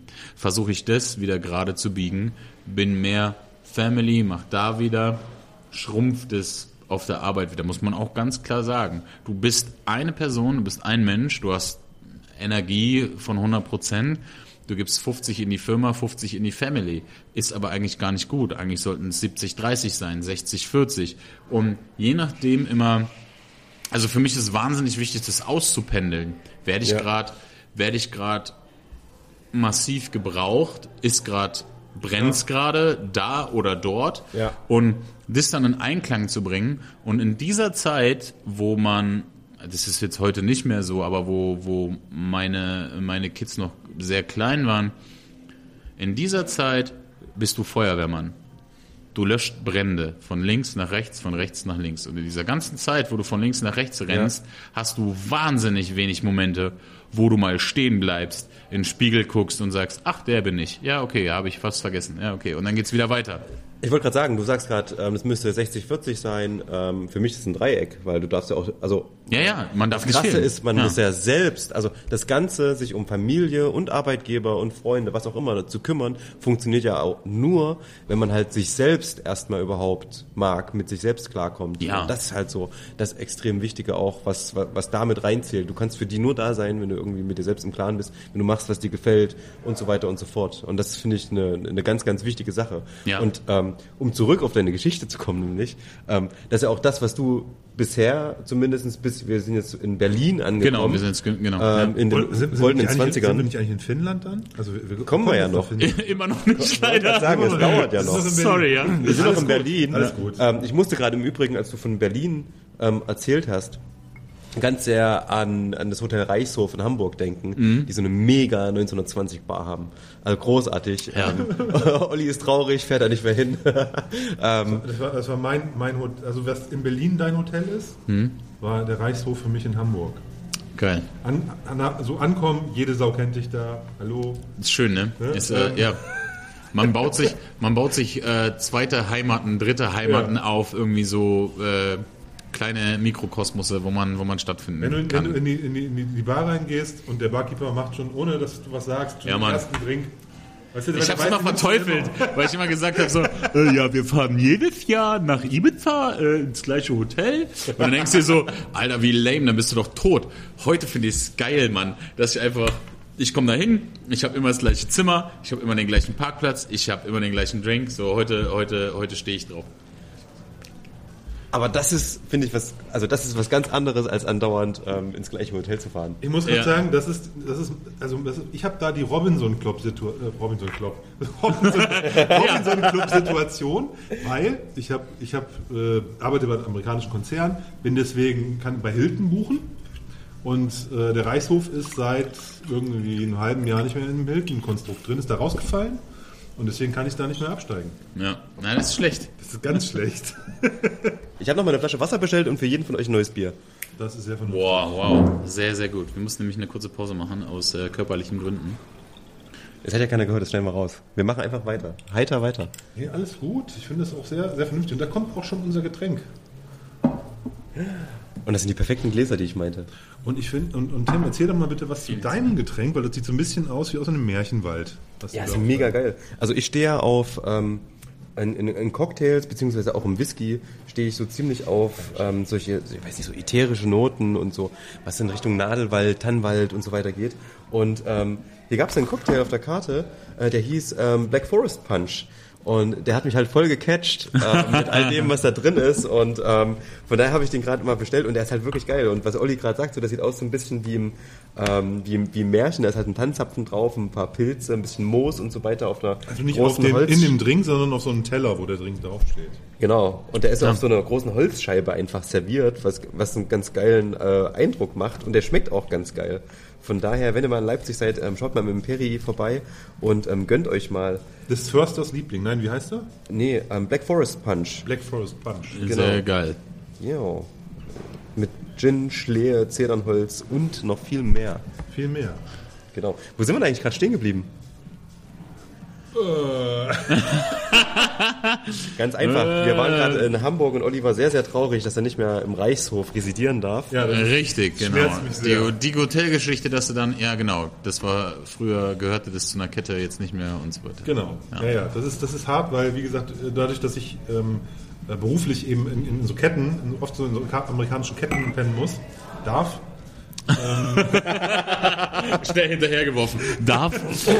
ähm, und äh, das ist natürlich äh, ein bisschen schade, wenn man dann, weil die die Kette wechseln und äh, das Hotel sozusagen das Label wechselt, man da nicht mehr, nicht mehr reinkommt, wo man gedacht hat, das ist so ein bisschen wie zweites Wohnzimmer. Ja, das stimmt. Zweimal im Monat war ich da. Deswegen. Ja, das ist schon relativ häufig. Ja. Ähm, Max, deine, deine Wieder-Berliner Zeit. Ähm, wie lange ging die? Anderthalb Jahre. Genau, anderthalb Jahre war ich wieder da. Hm, Hast du dort, ähm, wie ist die Bar nochmal? Rheingold. Rheingold. Ah, ja, ein schöner Rheingold, Name. ja. Mhm, ja, sehr schön. Das klingt so ein bisschen, ähm, wie heißt das denn? Das ist doch irgendwas Mu- Musikalisches. Ich denke an Wagner. Wagner, und, genau. Äh, Siegfried. Genau, und genau, genau, genau. Da gibt es auch gerade Ja. den Film von, ähm, wie heißt er, äh, Matthias Schweighöfer. Ähm, da geht es ja um die drei, äh, um die vier Tresore irgendwie. Und das ist, glaube ich, auch Rheingold einer davon. Übrigens äh, relativ schlechter Film. Kommt unser Cineast hier wieder durch. Den kenne ich auch mit Filmen, glaube ich. Nee, gar nicht, null. Ähm, aber es gibt so Filme, die gucke ich einfach manchmal so und den habe ich mir letztens angeguckt und das war wirklich, ah, weiß nicht, es gibt so Filme, Ja, die sind so gezwungen und so, die wollen gezwungen in eine gewisse Richtung gehen und du weißt so, es, die ersten zehn Minuten gucken, du weißt du, es wird schlecht. Schlechte kenne Dialoge. ich, kenn ich sehr gut. Alles sehr gewollt. Ey, heutzutage hast du ja diesen krassen Krampf, dass du da sitzt, dann suchst du eine Stunde einen Film aus, der ist dann fünf ekelhaft. Minuten lang scheiße, dann ist die Pizza kalt und dann gehst du pennen. Genau. Und früher hat man sich einfach vorher mit der Materie beschäftigt und gezielten Film vorbereitet, das sogenannte Mise en place. Man hat einfach schon mal vorher geguckt, Ja, was bist- schaue ich Freitag. Nee, du musst halt einfach mal, früher musstest du in die Videothek fahren. Also Leute, Ja, falls ihr das nicht wisst, was das ist, ähm, Netflix ist auch entstanden, es war damals ein großer Konzern, da konntest du quasi deine Filme in der Videothek holen und einfach in den Briefkasten schmeißen, ja. Und ähm, die haben das dann irgendwann online gemacht. So, aber vorher musste man in die Videothek gehen und hat sich dann die einzelnen Videokassetten, später dann DVDs angeguckt. Und dann konnte man sich zwei, drei ausleihen und hat die dann so am Wochenende durchgeschaut. Später dann auch irgendwie mit Playstation spielen, was ganz geil war. Weil du musstest dich wirklich, wie du gerade schon gesagt hast, damit beschäftigen. Ja, Mann. Ey, und das fällt heute halt komplett weg und du hockst einfach nur vor deinem Kack Netflix und du weißt nicht, was du gucken sollst. und man halt, verbringt mehr Zeit mit der Suche als mit dem eigentlichen Genau. Film. Und es ist so, so, so schlimm. Aber da muss ich euch sagen, da macht ihr vielleicht, ich weiß nicht, was falsch, vielleicht auch was richtig, keine Ahnung. Ich gucke ich guck eigentlich keine Filme. Meine, okay. Ah, okay, dann machst du schon mal alles richtig. Also dann ist ja unser Problem schon mal weg bei dir. Meine, also meine, meine Frau macht dieses ganze Management von Unterhaltung im, im, im, im, im, von diesen ganzen Kanälen. Und die hat ihre Watchlisten und alles und die hat mich jetzt überredet, jedes Wochenende einen Film. Cool, Also cool. Vorher, vorher habe ich eigentlich nicht mal jedes Wochenende mit deren Film geguckt, sondern äh, habe mich dann meistens irgendwie rausgenommen, weil ich da nicht so Bock drauf hatte. Aber jetzt habe ich gesagt, okay, vor Weihnachten im, im, in der Adventszeit jedes Wochenende einen Film. Und ich suche dann immer was Schönes aus und dann gucken wir einen Film zusammen. Ey, du bist in einer sehr privilegierten Position, würde ich mal schätzen. So. Also, ähm, es gibt Filme, ähm, auf jeden Fall, die ich total feier und die ich auch gesuchtet habe, bis, bis es nicht mehr geht. Und ähm, wenn ich dann mit meiner Frau so einen Moment habe, wo ich sage, ah, guck mal, der, der, der, der, lass mal den aussuchen. Geil. Habe ich vor, zwei, äh, vor 20 Jahren Brett. Richtig geiles Ding. Also ich preise das Teil an, als gäbe es kein Morgen mehr. Und dann nach zwei Minuten schläft sie. Oder Beste Antwort? Ah, da habe ich jetzt nicht so Bock drauf. oder äh, nee, nee, eigentlich, also wir haben schon so den gleichen Geschmack dort, muss ich schon sagen. Aber ich glaube, wenn man eine Emotion hatte bei einem Film, die 15 Jahre zurückliegt, und dann guckt man die sich wieder an, ähm, dann gibt es Menschen, die können diese Emotionen nicht teilen, die 15 Jahre zurückliegt. So, guck mal jetzt, jetzt, jetzt, jetzt, jetzt. Das, Ja. boah, wie krass. Boah, wie krass. Und ja. Ich top das, ich top das, ganz kurz muss ich jetzt sagen. Ich wollte mit meinen Kindern Bud Spencer und Terence Hill gucken. weil ich mich das als Kind, meine Kinder 9 und 12, weil mich das als Kind total geflasht hat. Alter, ich hab's Wir hatten, geliebt. wir hatten damals auf VHS auf dem Fernseher aufgenommen, irgendwie Geil. 30 Filme oder sowas. ist doch voll illegal. Ich kenne jeden, jeden Bud Spencer und Terence Hill Film Ich kenne ich. würde auch behaupten, ich kenne jeden. Ja. Auf jeden Fall meine Kinder, wir verstehen das nicht, Papa. Können wir nicht irgendwie Dragons gucken oder äh, The Bad Batch Star Wars oder PJ Masks, oder so? bla, I don't know. ja. Oh, in, Ne? de, in der Phase seid ihr gerade. Oh, Ja, ja. Dad, Achtung, Dad Talk. Die, die, die fanden, also meine Kinder fanden das weder lustig, noch haben sie verstanden, was da passiert. Also Ja. es ist so, hm. Ja, das, das Ich ist, glaube ich. Ich hätte ja tatsächlich liebsten, schwierig. Sie sind ein bisschen jung für den Bud Spencer, sonst hätte ich ja den rausholen Ja. können. Den gibt es ja auch Ähm, mittlerweile, aber mit 9 und 12 schwierig. Apropos, du sagst gerade Bud Spencer Flashback. Mein größter Flash Flashback, den ich seit langem hatte, vergangener Freitag, Arte. Und zwar gibt's bei Arte gerade eine Dokumentation, das sind vier oder fünf Teile über den deutschen Hip-Hop. Wow. Da kriegst du ein viel. mich ja. Fängt mit fünf- 1985 bis heute. Komplett in fünf Teilen deutscher Hip-Hop. Und ich saß da und hatte Gänsehaut und habe so, ja, ja, geil. Und äh, wirklich Na, großartig. Art- Wirklich? Okay. Wie Großartig. kommst du da von Bud Spencer jetzt drauf? Na, Flashback in die Jugend. In die so. Jugend, ja, ja, zurück Okay, in die sorry. Zeit. Äh, Du, wenn, äh, sobald wir off sind, möchte ich bitte genau wissen, wie das heißt. Ja. Das gibt's bestimmt in der Arte Mediathek auch. Auf jeden Fall. Boah, richtig, unbedingt. richtig, richtig Bist du bei gut. mir an der richtigen Stelle. Ganz richtig. Kann ich jedem empfehlen, der so ein bisschen so Hip-Hop-Schuhe anhat. Wer hat's gemacht? Die Doku? Ja, Keine Ahnung, Arte. okay. Ja, meistens machen das ja irgendwelche Leute. Also ich dachte jetzt so, wer hat's gemacht? Ich. Sven Arte. Ich war, ich war das. Olli Arte. Olli Ramgood. Nein. Nee, Ich dachte jetzt, das hätte- wäre jetzt von. Oft sind das ja irgendwelche Nee, Leute, nee, erzählen, aber du hast, du hast für jede, äh, das Geile ist ähm, bei, der, bei der Doku, du hast für jede ähm, Zeit hast du quasi immer die Protagonisten der Szene, die dort sprechen, was halt total geil ist. Okay. Also- Also, der, der Tim arbeitet hart an einem Vertrag bei Arte. Ich wir merken das jetzt hier. Ich glaube, da laufen irgendwie Hintergrundgespräche. Also, liebe Zuhörer, ähm, Hart Arte, Mediathek, Hip-Hop-Doku. Wer Ja. unsere Playlist hört, der weiß sowieso.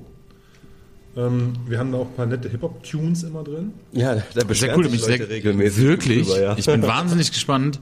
Ich habe morgen noch ähm, das große Glück, nach Berlin fahren zu dürfen und ich werde da die zwei Stunden nutzen und mir äh, die Playlist reinziehen. Du wirst niemals eine Zeit besser investiert haben. Ja, also bin ich ganz fest von überzeugt. Sehr schön. So, jetzt müssen wir mal mit der Rolle rückwärts hier zum Thema machen. Das stimmt, das stimmt, das stimmt. Ähm, wir sind immer noch in Berlin. Wir kommen irgendwie aus Fuck, ja. raus. Wir kommen da da einfach nicht weg. Wir kommen auch von meiner Geschichte einfach nicht weg. Ähm, ich habe gerade vorher offline schon gesagt, dass wir da, äh, ja, es gibt viele Themen. Wenn man mit 16 abgehauen ist, mit irgendwie 27 wiedergekommen ist, ist natürlich viel passiert. Und das jetzt so in a nutshell ist natürlich schwierig. Ja, Berlin. Anderthalb Jahre Rheingold. Ähm, Barschule Berlin äh, da unterrichtet, Bar Catering Berlin mitgewirkt. Ähm, dann bin ich Barchef vom Rheingold geworden. Ähm, super, super geile Bar. Heute noch Gänsehaut, wenn ich da reinlaufe. Gibt's noch? Gibt's noch, Cool. ähm, wurde verkauft, gibt's wieder, ist jetzt gerade wieder in einer kleinen Renaissance. Ähm, ein paar alte Gesichter sind wieder am Start, also es erlebt gerade wirklich eine Renaissance äh, und da freue ich mich sehr drauf. Da werde ich auf jeden Fall morgen mal vorbeischauen. Cool. Und ähm, ja, das war quasi der letzte Schliff, wo ich gesagt habe, so das, es hat nochmal so diese ganze Mixology-Geschichte ins Detail gehen, ähm, Infusion, Mazeration, Rotationsverdampfer. Also das war wirklich so der nerdy so, Part. Okay. den ich nochmal mitgenommen habe, der mir definitiv noch gefehlt hat. Wirklich die Drinks im Molekül auseinanderzunehmen und zusammenzusetzen. Ich hatte da alle Möglichkeiten, ähm, wofür ich sehr, sehr dankbar bin, Cool. äh, mich da total auszuleben und da äh, Vollgas zu geben. Bude war immer voll. Ähm, es gab die, gab die wundervolle Barlife Experience Tour. Ähm, zur Erklärung, das war was, wo sich Barkeeper getroffen haben, um sich gegenseitig weiterzubilden mit einem Thema wie Fässer ausbrennen, ähm, selber destillieren. Ähm, damals, also 2000, wir sind hier bei 2012 und vor neun Jahren nach Brandenburg auf den Gutshof zu fahren, seinen eigenen Gin zu destillieren. Ähm, alles sowas, also wirklich wunder, wunderbare Zeit. Und da durfte ich die ganzen Menschen in dieser Bubble, von der wir die ganze Zeit gesprochen Ja. haben, kennenzulernen. Ähm, ich würde nicht sagen, ich habe mir da einen Namen gemacht, aber ähm, ich habe da stattgefunden. Ja. Also ich würde ganz bescheiden sagen, ich habe da stattgefunden, ich wurde wahrgenommen durch die Rheingold-Geschichte, dass ich da war und ich habe das geliebt. Also David Wiedemann war für mich eine Koryphäe, ähm, großartiger Mensch, der mir sehr viel auch gebracht hat. Natürlich habe ich auch meinen Teil dazu beigetragen, habe die Bar gewuppt, ey, war bei dem Catering dabei, war stand in der Barschule und Ja. habe meine Freunde und meine Familie weniger gesehen als in der Zeit, wo ich in Australien war. Äh, einfach weil ich wirklich Tag ein, Tag aus dort äh, am Ackern gewesen bin und, und habe da meinen Teil getan. Und dann war quasi das Ende der Fahnenstange erreicht. Was willst du denn, also wo... Ich habe mich jetzt nicht gesehen, okay, ich mache jetzt das 19. Mal, gehe ich jetzt in eine Bar.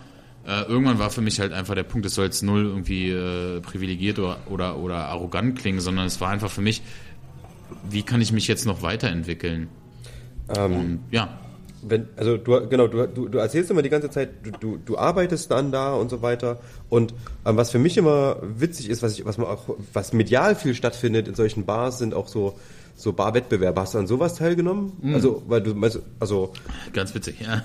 Es äh, kam bis jetzt nicht irgendwie hervor, habe ich auch irgendwie, glaube ich, nicht jetzt zumindest wüsste ich es jetzt nicht. Hast du nicht den Golden Shaker 2000? Sowas, Irgendwas ja, keine Ahnung. Also, Ähm. hattest du da keinen Bock drauf oder hast du es gemacht und es war einfach nicht so dein Ding oder? Also ich bin, ähm, ja, nee, nee, wirklich, äh, du, du hast da komplett recht. Also ich bin ein Mensch, der sehr, sehr, sehr, sehr, sehr selten irgendwie über seine, also es ist eine Schwäche von mir definitiv, äh, über seine Stärken spricht und sagt irgendwie, was er gut kann und ich profiliere mich nicht gerne. Also ich bin nicht gerne irgendwie in einem, in einem Battle, wo ich irgendwie zeige, was ich kann oder sonst wie was. Ja. Das ist nicht meine Art. Ich bin eher einfach so der Dude, der einfach sein Ding macht und das zieht er halt einfach durch konsequent und alles, was links und rechts passiert. Ich brauche jetzt nicht irgendwie so, das, dass ich da auf den Podest gehoben werde oder auch nicht. Also ich, vielleicht ist ein bisschen Angst zu failen, vielleicht auch nicht. Ähm, war für mich immer so ein rotes Tuch, diese ganze Competition-Geschichte. Ich habe sehr gern zugeguckt. Auch im Rheingold sind äh, Competitions passiert und auch Finale passiert. Ähm, Likör 43 zum Beispiel gab es ein Finale, was, was sehr interessant war im Rheingold. Also ich habe da immer, immer zugeguckt und war da immer dran, habe natürlich alles beobachtet, was da passiert ist. Also wie gesagt, ich war ja dann Teil dieser Bubble und äh, auch sehr aktiv und immer dran und immer drin. Und mich hat's aber nie gefixt so. Ich hätte nie Bock gehabt, mich da irgendwo hinzustellen, mich irgendwie fünf Monate Ja. auf einen Drink vorzubereiten. Dann hast du zwei Minuten das Ding zu präsentieren, dann verkackst es. Dann ist es im Eimer. Dann denkst du dir, du bist der beschissenste Barkeeper der Welt. Und meine Challenge war, jeden Tag Gäste happy zu machen. Meine Challenge war, ein Gast kommt rein und sagt, mach mir mal irgendwas mit Banane und Pfeffer. Ihr seid aus Rheingold. Das war meine Challenge. Also Daily Business, die Leute, die vor mir sitzen, Ja. glücklich zu machen, die dafür verantwortlich sind, für den Erfolg der Bar, für den, für den Erfolg des Namens und das war immer meine Challenge gewesen, irgendwie das Publikum happy zu machen und nicht mich in dem Fall als Person hochzuheben. Darf ich ganz kurz was sagen? Das soll nicht analytisch klingen. Ja. Bitte, bitte, bitte. Ähm, du hast jetzt ja über, über, über dein, dein, dein Leben seit irgendwie 18 oder so 16 haben wir angefangen, 14 sogar. Ja, mein Gott. Das gab es auch so noch nie im Podcast, muss ich auch dazu sagen. Nee, alles gut. ähm, und du, du hast ja immer gesagt, da, war, da hatte ich keine dann habe ich mir was Neues gesucht. Mhm. Da hatte ich keine Challenge mehr, dann habe ich mir was Neues gesucht. Und das, das Mhm. hat dich dann so quasi durch die Welt getrieben. Ja, das ist richtig. Und deswegen brauchst du wahrscheinlich solche Veranstaltungen auch gar nicht.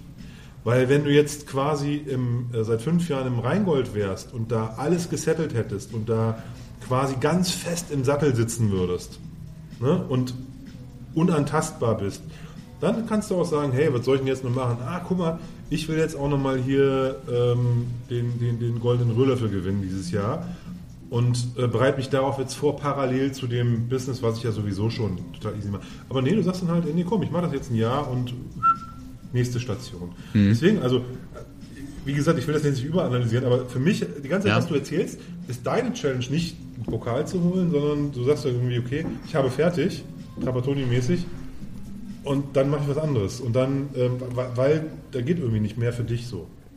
Schöne, schöne Analyse. Ja, ja, ja. Und das schreibe ich so. Also definitiv ist mein Gefühl, klar. Ähm, du hast die Möglichkeit, äh, deine Powerline irgendwie aufzufüllen, die ist aufgefüllt und dann ist die halt, du, ich will die halt nicht ausnuddeln so, ne? Dann ist die ausgereizt und dann musst du halt gucken, wo geht's weiter hin. Und ja, Da ist ja sehr jeder, cool. Da, ist ja jeder Typ auch anders. Ja, voll, aber das ist Ich mein bin- Ding, ja. Ich bin zum Beispiel so, ich, ich, ich, ich genieße das auch, wenn ich halt Dinge auch wirklich so, so aus dem Ärmel schüttel, das kann, die Sachen irgendwie laufen und ähm, ich sozusagen nicht immer strugglen muss für alles. Ne? Und dann, dann kann, kann, ich mich, kann ich da auch vielleicht ähm, so einen Schritt zurücktreten und mich vielleicht auch um andere Dinge nochmal irgendwie kümmern und so. Und deswegen finde ich das eigentlich auch ganz gut, wenn ich mal in so einer Situation bin, wo ich nicht so äh, viele Herausforderungen habe. Finde ich geil. Also bringst du auf einen sehr guten Punkt. Also ich habe auch. Vom Ähm, Typ her wäre es, ja. glaube ich, ein bisschen anders. Ja, du hast es Ja? noch, also ich habe es wirklich noch nie so äh, abstrakt betrachtet, wie du es gerade geschildert hast, aber tatsächlich ist es so. Also ja, man könnte sich natürlich dann da drin wiegen, dass man einfach sagt, ey geil, läuft, Erfolgsding, Ja. ziehe ich durch.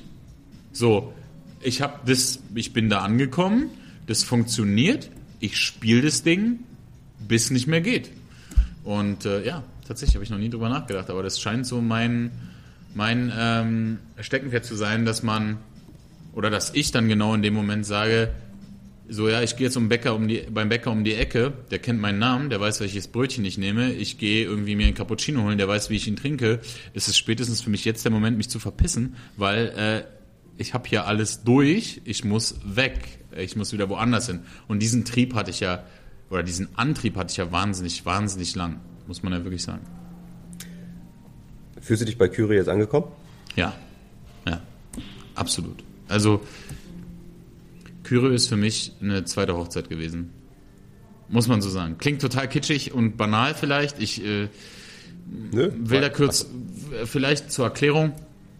Es gibt eine, eine Million Brands, eine Milliarde Brands. Es gibt ganz, ganz, ganz, ganz viel auf der ganzen Welt. Es gab viele Marken, die ich als Barkeeper kennengelernt habe, wo ich gesagt habe, mega geil. Ich ähm, verehre die Menschen dahinter, die es produzieren. Ich finde die Menschen, die es verkaufen und verkörpern, großartig. Für mich gab es ganz viele, ganz viele, eine Handvoll Personen, die mich in meiner Barkarriere begleitet haben, zu denen ich aufgeschaut habe, zu denen ich heute noch aufschaue, ähm, die meine absoluten Vorbilder, Idole waren, die genau das verkörpert haben, nämlich eine Marke verkörpert haben, einen Lifestyle verkörpert haben und auch ähm, ein Produkt oder einen Trend gesetzt haben einfach. Ne? Also einfach Dinge revolutioniert haben. Ja. Ähm, ich sehe dann Axel Klubescheid, ich sehe einen Christian Balke, ähm, Steffen Lohr, Sebastian Schneider. Menschen, die ein Produkt genommen haben, ihre Person drauf geballert haben und gesagt haben, so, ich mache das zu meinem, ich bin das. Ja. Und äh, das habe ich immer großartig gefunden und habe immer danach geeifert. Und für mich sind Produkte gekommen und gegangen, wo ich gesagt habe, ja, fühlt sich gut an, aber ist es nicht. Ja, fühlt sich gut an, na, aber ist es nicht. Okay. So, und dann muss man ja sagen, ich war in einer ganz anderen Zeit. Ich war da drin. Ähm, also ich habe mir dann ganz viele Städte angeguckt in Deutschland und habe geschaut. Also ich habe mir dann eine Auszeit genommen von ähm, drei Monaten, um mir den Flow des Marktes anzuschauen. Wo geht Catering hin? Wo geht Okay. Bar-Catering hin? Wo gehen Events hin? Wo ist die Barszene am stärksten? Natürlich konnte ich nicht ähm, was in Berlin aufbauen, weil das war ja so quasi meine Krippe, da habe ich ja gelernt, da ist das alles passiert. Ja. Ich habe gerade die ganzen Leute kennengelernt und dann kann ich ja jetzt nicht nebendran, ich kann ja jetzt nicht äh, beim Friseur lernen und nebendran einen Friseurladen aufmachen. So, das, das hätte, ja, könnte man, bin ich aber nicht der Typ für. Wie ihr hoffentlich bis eben schon gemerkt habt. Also der Typ wärst du, wenn du jetzt so ein, so ein, so ein absoluter Berliner Kiez-Freak wärst, der schon immer da und der nur da sein wollte Mhm. die ganze Zeit. Und weißt du, dann wäre das natürlich normal, dass man auch da seinen Laden aufmacht. Voll, aber ich wollte ja immer weg. Ich Ja. bin ja immer ein Wegtyp. Ich will immer weg. Naja, und war ja auch Fertig, weg. Ja, war ja So. dann schon fertig, wollte gerade sagen, war ja dann schon bedient. Genau, Ding war durch. So, ähm, der Barchef ist damals gegangen. Ähm, ich habe das übernommen, war auch total cool, habe mich auch mega wohl gefühlt. Aber so dann war das Ding auch durch und ich habe von Anfang an gesagt, ich mache das ein Jahr anderthalb und dann mache ich mich selbstständig. Als erster auch in meiner Familie. Also das war auch so ein Ding. ganz, ganz, ganz, ganz schwierig dann zu sagen, so, ey, ich bin ein Mensch, ich mach, ich mach mich jetzt einfach selbstständig. Ich mache jetzt einfach mal, äh, ich mache jetzt mal Caterings. So, weißt, war ja auch erstmal ein krasser Schritt. Also ähm, nur Drinks. Was heißt Catering? Ja, Genau. Caterings, Genau. nur Drinks. also natürlich, ja, ja, Okay. speziell Drinks Ja. und natürlich auch speziell ähm, meine Person. Also ich unterstütze Events, ich mache Events, ich mache Eventkonzepte, ich mache äh, Barkonzepte, bla bla bla. Ich habe Consultings damals gemacht, Barkonzepte geschrieben für Bars, bin da hingegangen, habe die Mitarbeiter geschult, habe das Barkonzept etabliert, bla bla bla und habe halt die ganzen Sachen gemacht. Das war halt ein, ein Thema für mich. Aber das war halt jetzt für mich nicht, äh, noch nicht damals Daily Business. Ich habe mir erstmal angeguckt, wo passiert es. Also ich habe mir wirklich gezielt eine Auszeit genommen von mehr als drei Monaten sogar, wo ich gesagt habe, ich schreibe einen Businessplan, ich gucke mir die Städte an und es war komplett unemotional. Es war jetzt nicht so, dass ich gesagt habe, München ist die Stadt für mich, Köln ist die Stadt für mich, Frankfurt ist die Stadt, war mir scheißegal, welche Stadt. Für mich war wichtig, die Zahlen. Wo ist Catering? Wo ist Event? Wo sind die Leute? Wo gibt es viele Menschen? Wo gibt es eine große Barszene? Ähm, wo ist noch Platz für mich einfach? Wo ist Platz, wo ich mein Unternehmen gründen kann? Und das fiel damals auf Köln. Okay. NRW. Frankfurt. Ja, ja, ja, natürlich. Also es gibt, es gibt viele Städte, die vielleicht Ja. banaler sind, aber Köln, Nordrhein-Westfalen, größte Population, also das Bundesland mit Ja. der größten Population. Wahnsinnig viele knapp Millionenstädte. Köln, kleinste Millionenstadt Deutschlands. Dortmund. Wir haben 17 Millionen in der ganzen Region. äh, ja, sieb, genau, Dankeschön. 17 Millionen. So, da ist halt Platz. So, da kann ich sein, da kann ich was, was eröffnen. Und ähm, so ging's halt damals. In einer Dreier-WG. Ich habe äh, damals mit einem Personal Trainer und mit einem DJ zusammen gewohnt, die ich von früher kannte aus meinen Forteventura-Zeiten. Gibt schlechtere WGs? Es gibt schlechtere WGs, war mega geil. Ähm, hab dann mir mit, äh, mit dem DJ auch das Bett geteilt. Äh, mit René. Äh, liebe Grüße an dieser Stelle. Ähm, wir haben uns dann auch das Bett geteilt. So, er hat aufgelegt, ich war in einer Bar. Oder hab irgendwie versucht, Events an Land zu ziehen. Und so ist das Ganze dann gewachsen halt. Ne? Ja. Das habe ich dann ein paar Jahre gemacht, ja. In Köln, okay. Und dann kommt man von Berlin nach Köln. Ganz kurze Frage für mich nochmal zum Verständnis von diesem Catering-Modell. Heißt, äh, ich bin eine Firma, ich habe irgendwie 500 Mitarbeiter, mache eine große Weihnachtsfeier. Genau. Und ich sage, da muss eine Bar hin, da muss jemand hin, der da richtig knallt. Und dann habe ich quasi dich engagiert. Auf den Punkt. Perfekt. Du sagst dann, ähm, ich hätte gern irgendwie, unser Thema ist, also wir machen jetzt mal ganz, ganz, ganz einfach. Unser Thema ist Karibik, wir wollen irgendwie einen geil Karibik Night machen, wir sind 500 Mitarbeiter. Dann bist du zu mir gekommen, ich habe dir 20 Drinks vorbereitet, du bist zu mir in die Barschule gekommen, ich habe dir diese 20 Drinks gezeigt. Du hast gesagt, boah, voll geil, schmeckt geil, schmeckt geil, will ich da, will ich da, will ich da, will ich da. Dann hast du dir deine 10 Drinks ausgesucht, da mich eingekauft, bin zu dir gekommen, habe die Bar aufgebaut, habe die Mitarbeiter mitgenommen und habe das gemacht. Ich habe unter anderem aber auch Mitarbeiter geschult für große Firmen. Also mit die führenden Spirituosenfirmen in Deutschland, die gesagt haben, ich habe 200 Mitarbeiter, die gehen morgen auf Promotion oder übermorgen. Ja. Ähm, die müssen sich mit dem Produkt auskennen. Die habe ich geschult. Ich habe Roadshows gemacht, relativ viele. Ich habe ähm, für einen äh, sehr, sehr großen Bettenhersteller eine Roadshow gemacht in der Tschechei, Frankreich, Österreich, Belgien, Deutschland. Also es wuchs dann auch relativ schnell. Ich habe mir noch einen Geschäftspartner ähm, dazu genommen. Und dann ist das Ganze sehr, sehr, sehr, sehr doll explodiert und hat dafür gesorgt, dass ich irgendwann, man will etwas immer haben. Mein Ziel war immer mit 30 will ich eine Familie haben und ich will selbstständig sein. Ich hatte dann eine Familie und war selbstständig und war dann an einem Punkt, wo ich gesagt habe, das haben wir gerade vorher, das hast du sehr schön bei mir analysiert. Ich habe das Level durchgespielt, Ja. aber ähm, das ist nicht das, das, das ist nicht der Endboss. Ich muss hier weiter. Und dann habe ich tatsächlich einfach von einem Tag auf den anderen meinen Schlüssel hingeworfen und habe gesagt, könnt mich alle mal gerne haben. Ähm, das war bis hierhin eine ziemlich geile Reise, aber ich bin ausgebrannt, ich bin fertig, ich bin kaputt. Ich acker jetzt hier, seit ich 16 bin, wie ein kaputter durch. Ich muss einen Schlussstrich hier ziehen. Da ist ein zweites Kind unterwegs. Ich will, ich muss mich konzentrieren. Ich brauche ich brauch Ruhe. Das ist mir alles viel zu viel. Und da reden wir hier von sehr, sehr viel zu viel. Ja. Ähm, und es hat bei mir eine Wand durchbrochen, die meines Erachtens Kruppstall war. War sie dann nicht. Und ich habe gemerkt, ich muss mich davon distanzieren. Ich habe das erreicht. Ich glaube, jeder kennt es. Es gibt was, was du unbedingt willst. Du willst in der sechsten Klasse unbedingt mit Larissa knutschen. Dann hast du es gemacht und hast festgestellt, ja, eigentlich nicht so geil. Ja. Und genau das war mein Gefühl. Ich habe das gehabt, was ich mir immer vorgestellt habe. Und es war es nicht. Und so bin ich zu Kyro gekommen. Nicht, weil es mein Plan B war, sondern weil es mein Plan A geworden ist. Ja. Und ja, Das ist krass. ja, Also, das, ich weiß, was ich gerade im Kopf hatte, also, was aber, wie du gerade gesagt hast, in, also, mein Gedanke, den ich gerade hatte, ich habe gerade gemerkt, dass er falsch war.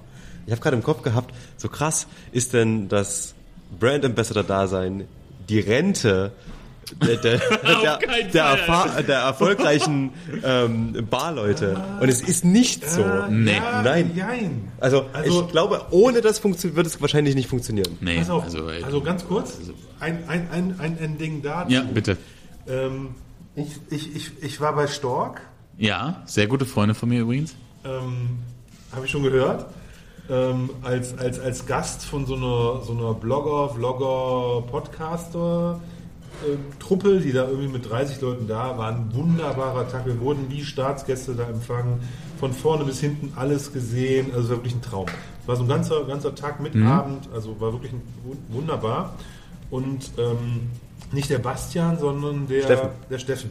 Der Lohr, den Ja. ich gerade vorhin schon genannt Genau, habe, als genau. einer meiner, ja. Der hat gesagt, äh, dass er für ihn das ein, ein, ein Glücksfall für seine Gesundheit war, dass er eben nicht mehr diesen ganzen ähm, diesen, diesen, diesen, diesen ganzen Hassel innerhalb sozusagen dieses Reisens, Bar und Nächte um die Ohren hauen und etc.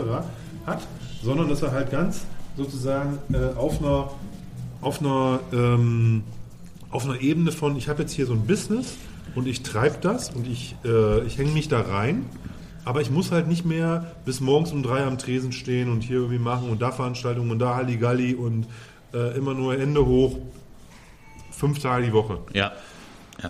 Das, das war natürlich kein alten Teil, ne? das war nicht der Gnadenhof, den er da beschrieben hat, aber er hat schon gesagt, das passt auch so ein bisschen mehr in seine Lebenssituation, er ist auch nicht mehr irgendwie 20 und das ist eigentlich genau für ihn ein guter Fit, dass er halt eine geile Business-Geschichte hat, eine geile, eine, auch was, was ihn so von der Identität her packt ne? und, und, und äh, noch ein Teil von ihm ist, Ja. ähm, ähm, aber was sozusagen auch sich so ein bisschen dem, dem Alterungsprozess auch angepasst hat. Voll. Und das finde ich auch total, Ja. noch, total gut, weil das ist ja gut, wenn man das erkennt. Weil wenn du nachher mit, mit irgendwie, ich sage jetzt mal, ich bin Mitte 40, wenn du mit Mitte 40 dann nachher äh, eigentlich durch bist, weil dann geht nichts mehr und ähm, äh, ne? Weißt Ja. du, was ich meine? ne? Es man muss- es muss jeder- ja, Aber es muss jeder finde finden. Finde ich das gar nicht schlimm oder gar nicht negativ, wenn man sagt irgendwie, Ich habe gesagt, das ist die Rente, aber das ist Quatsch. Nee, die Rente, Ja. ist, nee, die Rente ist überhaupt nicht, sondern es ist halt, es ist halt einfach ein, ein Abschnitt im, im auch äh, älter werden und vielleicht auch ein bisschen erwachsen werden und so. Weißt du, als junger Dude kann man, also mit 20, du hast ja mit, mit, mit, Anf- mit Ende, gibt es Ja. mit Ende 10. Ne? Also bevor du 20 warst, bist du schon irgendwo In den Teens. in, der, in, in den Teenzeiten schon, schon, schon irgendwo aktiv gewesen, mit Anfang 20 schon viel Verantwortung übernommen. Da kann man noch mal entspannt Mitte 30 sagen, hey, ich kümmere mich jetzt mal um den Aufbau einer, ein, ein, ein, eines ganz, einer ganz tollen, sagt man Marke, darf man das sagen? Ja, Eines natürlich. Ja, ja, ja. Produkts, Also wir sind eine Marke, definitiv. Wir sind eine Brand, einer, ja. einer Distillerie in, in Deutschland. Ich habe ein Das ist besseres ja, Bild ist, ist ja ein gefunden. Traum. ja. Ich habe ein besseres Bild gefunden als Rente. Es ist ein, wie ein Pokémon. Es ist nämlich die nächste Stufe. So einfach. Das ist sehr schön gesagt. Es ist sehr schön gesagt. Es ist die nächste Stufe und es ist die nächste Stufe und zwar die Stufe auch, wenn du dir jetzt überlegst, ich bin unter 30 noch, ich baue meine Firma auf, ich baue meine, äh, arbeite nebendran irgendwie an meinem Family Business und habe das beide para beides parallel laufen. Ja. Und dann denkst du dir so, am Peak hau ich die ganze Nummer ins Skat und sag, ihr könnt mich alle mal gern haben. Äh, ab hier hört die Reise für mich auf. Ich habe mein Ziel, was ich wollte, erreicht und habe gemerkt, schmeckt nicht nach Zuckerwatte, ist too much, ich muss hier einen Schlussstrich ziehen. Ähm, und dann kommst du an den Punkt, es war wirklich, es ging nahtlos ineinander über. Kyre hat einen Brand Ambassador für Deutschland, Österreich und Schweiz gesucht. Ich kam gerade nach dem Gespräch mit meinem Geschäftspartner, war ich auf der Fahrt, auf der Autobahn von Essen nach Köln zurück. Hab dann Tim Lehmann angerufen, ein sehr guter Freund von mir. Äh, hab gesagt, Diggi, wie sieht's aus? Gibt es irgendwelche Brand Ambassador Stellen, die aktuell frei sind? Äh, war immer mein Traumjob, immer gewesen, ähm, mit den genannten Charakteren, die ich gerade vorher schon erwähnt hatte. Ja. Ich habe immer einen Christian Balke, Axel Klubescheid, Steffen Lohr, die waren immer für mich Menschen, ähm, Sebastian Schneider, immer, immer Leute, die ich mega fand, wo ich immer gesagt habe, so, die haben fachlich was auf dem Kasten, die haben ihren Shit zusammen, die kriegen das hin, die verkörpern die Marke und ich fand das immer geil. Ich hatte nur nicht die Marke. Also ich habe nie, ich habe ich hab keine Brand gehabt, die irgendwie Max Sabato schreit. Die gab's nicht. Ja. Gab die nicht. Und äh, auch wenn Angebote reingekommen sind, war für mich immer so, das bin nicht, das, nee, das bin nicht ich, so kann ich nicht machen. Und dann rief ich ihn an und er meinte so, hey, ruf mal Sonja Erler an, die ist äh, für unseren Distributeur, für Sierra Madre, auch schon seit, äh, seit fast Tag 1 unterwegs. Und die sagt, hey, da gibt's so eine durchgeballerte finnische Firma, die suchen gerade einen BA für Deutschland, Österreich und Schweiz. Ich habe ja lange in Österreich gelebt. Ich habe in der Schweiz sehr viel Kontakte, meine Frau ist Schweizerin. Okay. Ich habe ganz lange in Deutschland war ich, äh, also lange nicht, aber ich war an den, an den wichtigen Zeiten in Deutschland unterwegs, sagen wir es mal so. Ja. Also ich habe genau das, die Skills gehabt, die dafür nötig gewesen wären. Ähm, und habe sie dann angerufen und äh, dann habe ich die Nummer bekommen von dem äh, von Joni, einer der fünf Gründer. Und kurzerhand später war dann das Ding so, ja, äh, kommst du nächste Woche nach Finnland und wir lernen uns kennen und ich so, ja, okay. Und dann saß ich eine Woche später im Flieger nach Helsinki. Und das ist jetzt der Punkt, wo wir den ersten Kyrie ins Glas lassen. Yes. Das machen wir. Also, Olli, ich muss sagen, du hast mit Abstand die besten Ideen. Ja, Mann, wir sind schon echt lange dran. Ne? Ich würde gerade sagen, Also, wir haben noch nicht einen einzigen Whisky getrunken. Okay, wir haben hier vielleicht so ein, zwei wie lange Cocktails dauert das getrunken. sonst, dass ich mal einen Überblick habe? So, also nein, keine Ahnung, so Nein, in der das ersten halben wirklich- Stunde. Letztens haben wir, glaube ich, so schon eine Stunde gebraucht. Es ist immer unterschiedlich. Wir haben Ja. auch schon, schon Sessions gehabt, wo wir nach fünf Minuten eingeschenkt haben. Also komm, kein, das ist wirklich egal. Okay. Das, Das finde ich gut, dass ihr das nicht wertet, äh, wie lange ich gebraucht habe. Ähm, Nee, es ist ja. völlig boogie, tatsächlich. Also, ähm, wir haben, das Witzige ist ja, wir haben tatsächlich den Podcast angefangen und Olli war strikt dagegen, Whisky im Podcast zu trinken. Ein Whisky-Podcast ohne Whisky trinken. Olli, was war da mit, mir- mit dir los an dem Tag? Also, ich habe gedacht, das wäre irgendwie im Podcast nicht so gut, wenn man da Alkohol trinkt. ich verstehe es bis heute nicht. Warum? Ich sag ja gerade, ich habe gedacht, das wäre irgendwie nicht so, nicht so vernünftig und nicht so gut und sowas. Und äh, wir haben die erste Folge sogar ohne Alkohol gemacht. Ja, und dann habe ich irgendwann, da haben wir Zuschriften bekommen von Hörern, die meinten so, Ja, mein- das könnt ihr halt nicht bringen. Nein. Net, net, netter Podcast, aber es gibt, irgendwie fehlt da was. Ja, der Whisky zum Beispiel, Ja. den wir jetzt, Äh, haben, den wir jetzt haben. ne? Ja. Also, das ist Mhm. halt tatsächlich so. Ähm, erzähl mal, was haben wir hier im Glas? Wir haben den Kyre Malt im Glas, auf den wir äh, sehr lange gewartet haben. Also ich glaube, niemand hat mehr auf diesen Whisky gewartet als ich.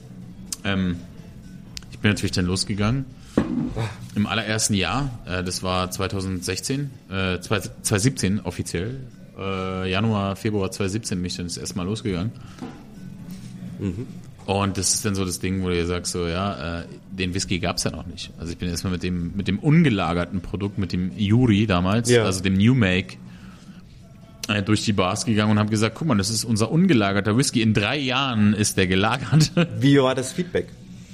Das Feedback war sehr, sehr positiv. Ja. Und das Feedback hat mir natürlich auch den Weg geöffnet, den Gin dann irgendwann rauszuholen, den wir natürlich auch haben, Ja. um den halt zu spielen. Aber in allererster Linie war das Feedback so, alter, geil, krass, was ist das? Roggenbrot, Honig, Williamsbirne, Bam. Ja. Das war unser New Make.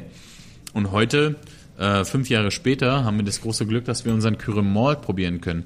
Hätten wir uns vor fünf Jahren hier getroffen, hätte ich euch die Hälfte eingeschenkt und hätte gesagt, den Rest müsst ihr aber bitte, den ihr nicht trinkt, nochmal zurückkippen, weil den brauche ich morgen nochmal für ein Gespräch. Also war sehr knapp bemessen. Sehr. Ja, also ich sag mal so, ich hatte 37 Flaschen für Deutschland, Österreich und Schweiz. Also ich erinnere mich bei, also wirklich zu den Anfangszeiten habe ich immer, also komischerweise hat mich sofort großer Respekt das Design angesprochen und ich habe bei dem großen Onlinehändler whisky.de Ja. gab es immer so ganz kleine Mengen an Kyre, so wirklich speziell und die haben mir was richtig so, oh, wir haben hier so ein kleines Kontingent Batch bekommen 8 war das und so damals, weiter genau, ja. und ähm, da hat mich schon das Design allein schon total angesprochen. Ich dachte so, ach, Alter, was ist denn das? Das sieht ja krass aus. So. Hab mir damals aber tatsächlich nicht den Whisky, sondern den Gin bestellt. Irgendwann. Ah, fuck. Jetzt sind wir also Batch 6 oder Batch 8 bestellt. Also die sind wirklich sehr, sehr, sehr, sehr rar gewesen. Ja. Okay. Also, und das war damals, wie gesagt, so, das ist aber trotzdem sofort ins Auge gestochen irgendwo. Die Story dahinter fand ich irgendwie echt cool. Ähm, und ähm, hat auf jeden Fall ähm, direkt so das, das, die Aufmerksamkeit ähm, an sich gezogen. Sag mal bitte, wo, wo kriegt man raus, welches Batch das ist? Wo steht das auf der Flasche? Also in dem Fall äh, steht es jetzt nicht mehr da, weil es jetzt eine kontinuierlich durchlaufende Reihe ist. Aber früher stand es so da, Batch 1, Batch 2, Batch 3, das war explizit genannt. Auf der Flasche. ich habe mich schon gewundert. Ich dachte, hä? Ähm, du hast gerade gesagt, 100% gemälzte, äh, gemälzter Roggen. Das ist richtig. Rye. Rye. Ähm, ich finde, die, die Wortspiele mit Rye sind übrigens vielfältig. Das ist so geil. Ähm, es gibt viel, ja. Also es ist wirklich, ich, ich lache mich immer kaputt, wie viel es denn tatsächlich gibt. So Platte, so Platte wie reingehauen oder Ja, oder eben der Knight Rider. Oder der Knight Rider. Es gab bei uns sogar mal eine Kasse, wo man 5 Euro reinschmeißen musste für jeden Ride-Joke, also in der Distille. Weil wir Brand-Ambassadore, es gab noch mehr als mich, ähm, wir haben es echt hart übertrieben mit den ganzen Ride-Jokes und natürlich auf Englisch funktioniert es auch nochmal um einiges besser. ja. Das stimmt, die sind reichhaltig. Ja, genau. Sehr reichhaltig auf jeden Fall. Und äh, ja, irgendwann bist du dann halt an einem Punkt, wo es so, äh, wo du sagst, ja, ey, wir müssen jetzt damit aufhören. Jetzt reicht's. Jetzt, rei jetzt reicht's richtig. Okay. Ähm, mir fallen, glaube ich, heute noch ein paar ein und ähm, ich muss mich aber zügeln, weil ansonsten komme ich in so einen komischen Lachflash rein. Das wird unlustig. Ja, ganz kurz zur History. Das heißt, es gab sozusagen am Anfang in kleinen Chargen, wo die ersten Fässer dann fertig waren, so Batches. 1 bis 8 hast du, glaube ich, vorhin gesagt. Richtig. Und dann gab es quasi einen, einen Standard, den man auch sozusagen in der Kontinuität produzieren konnte, dass man sagen kann, hier, das ist unser Produkt. Genau. Also es wurde ganz viele ähm, Batches und auch Jahre darauf hingearbeitet, immer wieder dran gefeilt und geschliffen, ähm, dann im Endeffekt das fertige Produkt zu haben. Also wir haben immer wieder Small Batches rausgelassen, immer wieder den Leuten gezeigt, wo wollen wir hin, wer sind wir, was machen wir und haben dann ganz viel natürlich auch Feedback gesammelt, Kommentare gesammelt und dann daran gepfeilt. Ähm, wenn man den Batch 1 oder das große Glück hatte, das Batch 1 zu probieren und jetzt äh, beim fertigen Produ Produkt zu sein, merkt man, dass 90% damals schon standen. Also diese volle Roggennote, dieses Roggenbrot in your face, viel Rye, sehr, sehr, sehr viel Süße, Würze. Umami ohne Ende. Ey. Brot, Salz, also diese ganze Power, die gab es früher schon. Ich wollte gerade sagen, Ja. aber auch ummantelt von Vanille, von Salz, von Genau. Karamell, von so, von, so, von so gefälligen Aromen, äh, Kräutrigkeit. Das ist so, umspielt ja eigentlich diesen, diesen Punch, den hat, Absolut. ne?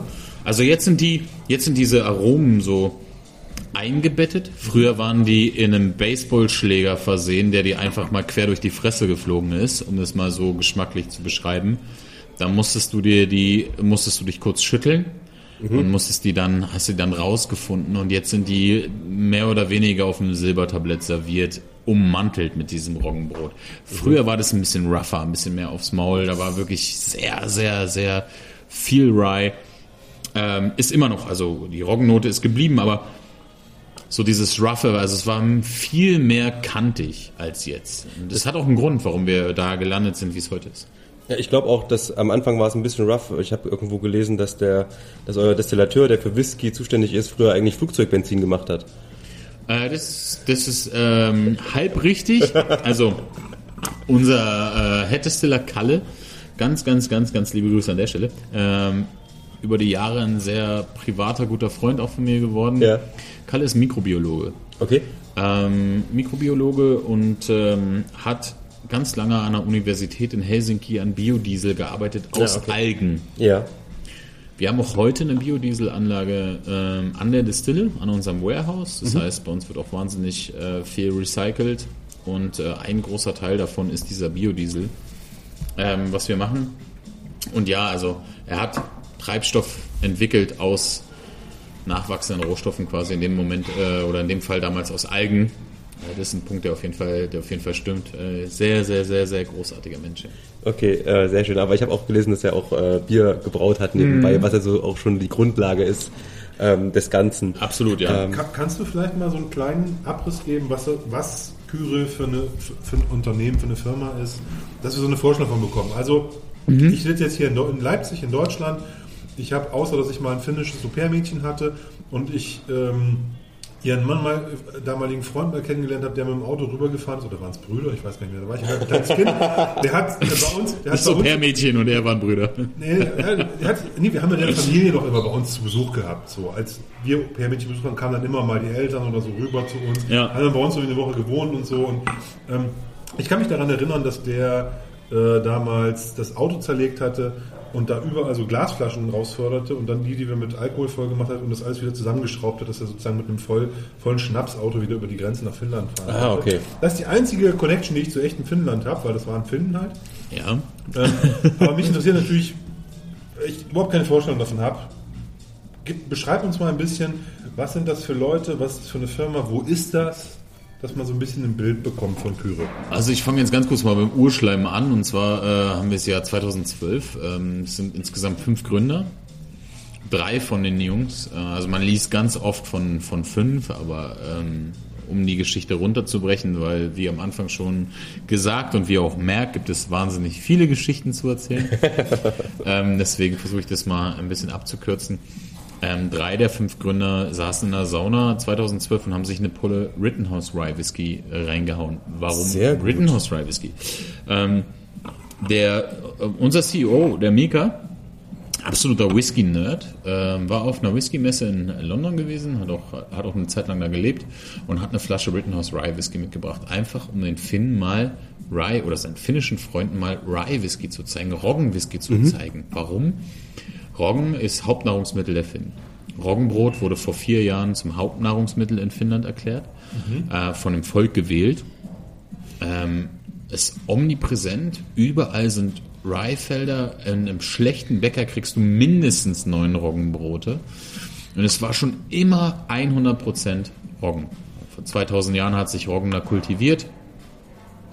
Die ganzen Gegebenheiten spielen eine Rolle. Gibt wahnsinnig viel Energie, gibt Stärke, gibt Zucker, wächst bei minus 25 Grad. Das heißt, es hat alles der Vegetation und dem Ganzen gestrotzt und hat gesagt, bam, bam, bam, das passt. Ja. Ähm, zu dem Zeitpunkt gab es drei Whisky-Distillen in Finnland, die haben alle äh, Single Malts gemacht, also auf Gerstenmalzbasis. Terren Pili und sowas. Ja, genau. Ja. Das heißt, du musst dir vorstellen, du Also sitzt. importiertes, Ja, ja. Du, importiertes si- Getreide. du sitzt halt. Sagen wir mal, wir sitzen in Brandenburg in einer Apfelplantage und du sagst dir so, ey, Birnensaft wäre eine geile Idee. ja. So musst du dir das vorstellen. Also eigentlich war es offensichtlich, dass Rye Whisky da fehlt. Aber Wenn niemand, man, wenn man so weit denkt. wenn man soweit denkt. Aber niemand ist natürlich auf die Idee gekommen. So war es an dem Tag. Die Jungs saßen in der Sauna, haben sich die Pulle Rittenhouse Rye Whisky reingeballert und haben festgestellt, Roggenwhisky ist geiler Scheiß. Wir sind in einem übelst verrückten Roggenland. Es gibt keine Rye Whiskys hier. Wir müssen einen Rye Whisky machen. Und so entstand das Ganze. Ähm, wir spulen zwei Jahre nach vorne. Wir haben 2014. Die Idee ist da, den ersten finnischen Rye Whisky zu machen. Es ist ein Head Distiller gefunden worden, in dem Moment Kalle. Warum Kalle? Mikrobiologe, krasser Background im Bierbrauen, mehrere Auslandssemester in Deutschland, gehört zu der Bubble der Jungs mit dazu. Alles klar, wir kennen Kalle, Kalle kann Bier brauen, Kalle ist Mikrobiologe, Kalle weiß, wie der Scheiß läuft. Wir rufen Kalle an. Kalle geht ans Telefon, die sagen, ey, wir wollen Rye Whisky machen. Er googelt kurz, wie macht man Rye Whisky, liest sich das die ersten zwei Seiten durch und sagt, ja, äh, krieg hin, machen wir. So. Der andere der Jungs sagt, ja, ich wohne in Isokyrö, da gibt's eine alte Scheune, äh, meine Eltern ähm, sind Inhaber dieser Scheune, da können wir mal versuchen, ein bisschen zu experimentieren. Die fahren dahin, stellen fest, die Scheune ist ein Haufen Mist, man kann da weder eine Fackel anmachen noch irgendwas destillieren. Also wirklich absolut rudimentär. Und gehen dann zurück äh, zu, ähm, zu Miko nach Hause, gucken über den Fluss und sagen, was ist denn mit diesem geilen Gebäude da gegenüber? Da ist eine Käserei. Die steht aber schon zehn Jahre leer. Ja, lass mal da rübergehen morgen. Nächsten Morgen rübergegangen. Gehörte fünf, gehört immer noch fünf Opas. Die haben da ähm, alte Oldtimer drin geparkt einfach und haben da so eine alte Garage draus gemacht. Das ist halt mitten im Nirgends. Ne? Wir reden hier von 3000 Einwohnern. Ja. Also das ist wirklich gar nichts. Und ähm, die Jungs meinten dann so, ja, wir finden das Gebäude geil, wir würden das gern mieten, haben das gemietet, haben dann, weil oft habe ich das Thema schon gesehen und auch gelesen, so, ja, die haben dann dies oder das gemacht. Ähm, das waren keine freien Entscheidungen, sondern es sind ganz viele Schritte dazwischen gewesen. Drei der fünf Gründer haben eine Hypothek aufs Haus ihrer Eltern aufgenommen, um die erste Brennblase zu kaufen. Ach, krass. Also wir sprechen hier nicht von irgendwelchen Rich Kids, die gesagt haben so, äh, voll geil, ich mach mal Rye Whisky. Ja, okay. Sondern die haben da wirklich, äh, also die haben da echt Kohle in die Hand genommen. ist das Haus der Eltern. Das ist hart. So, und das ist halt das Ding. So, Mom, Dad, ich hab's verkackt. Äh, ich habe euch zwei Schlafsäcke von Jack Wolfskin gekauft, hier irgendwie aus dem Trackingladen, Alter. Also viel Spaß. Tausch mal bitte schönes Haus gegen eine Genau. Zwei-Zimmer-Wohnung.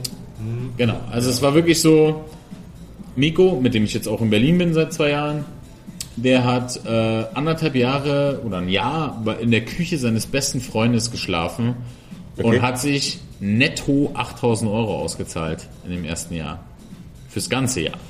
Also, das ist wirklich Wahnsinn. Wenn man handcrafted sagt, this is fucking handcrafted, Alter. Okay. Also, die haben wirklich da Krass. echt, echt angepackt. Die ersten Zahnpa Zahnpasta, Toast Genau. und Ketchup. Aber warum? Also äh, Okay. Kalle natürlich lange in Deutschland, im Schwabenländle gewesen, mehrere Auslandssemester gemacht. Okay. Der hat natürlich auch von der absoluten Passionsfrucht da gekostet und meinte dann, es muss eine Brennblase sein, eine Ulrich Kotte. Ulrich Kotte, einer der führenden Brennblasen in Deutschland, äh, kommt aus Eisling, aus der Nähe von Stuttgart. Und so ein Ding kostet halt ein paar Euro und es war eine 1200 Liter Brennblase direkt.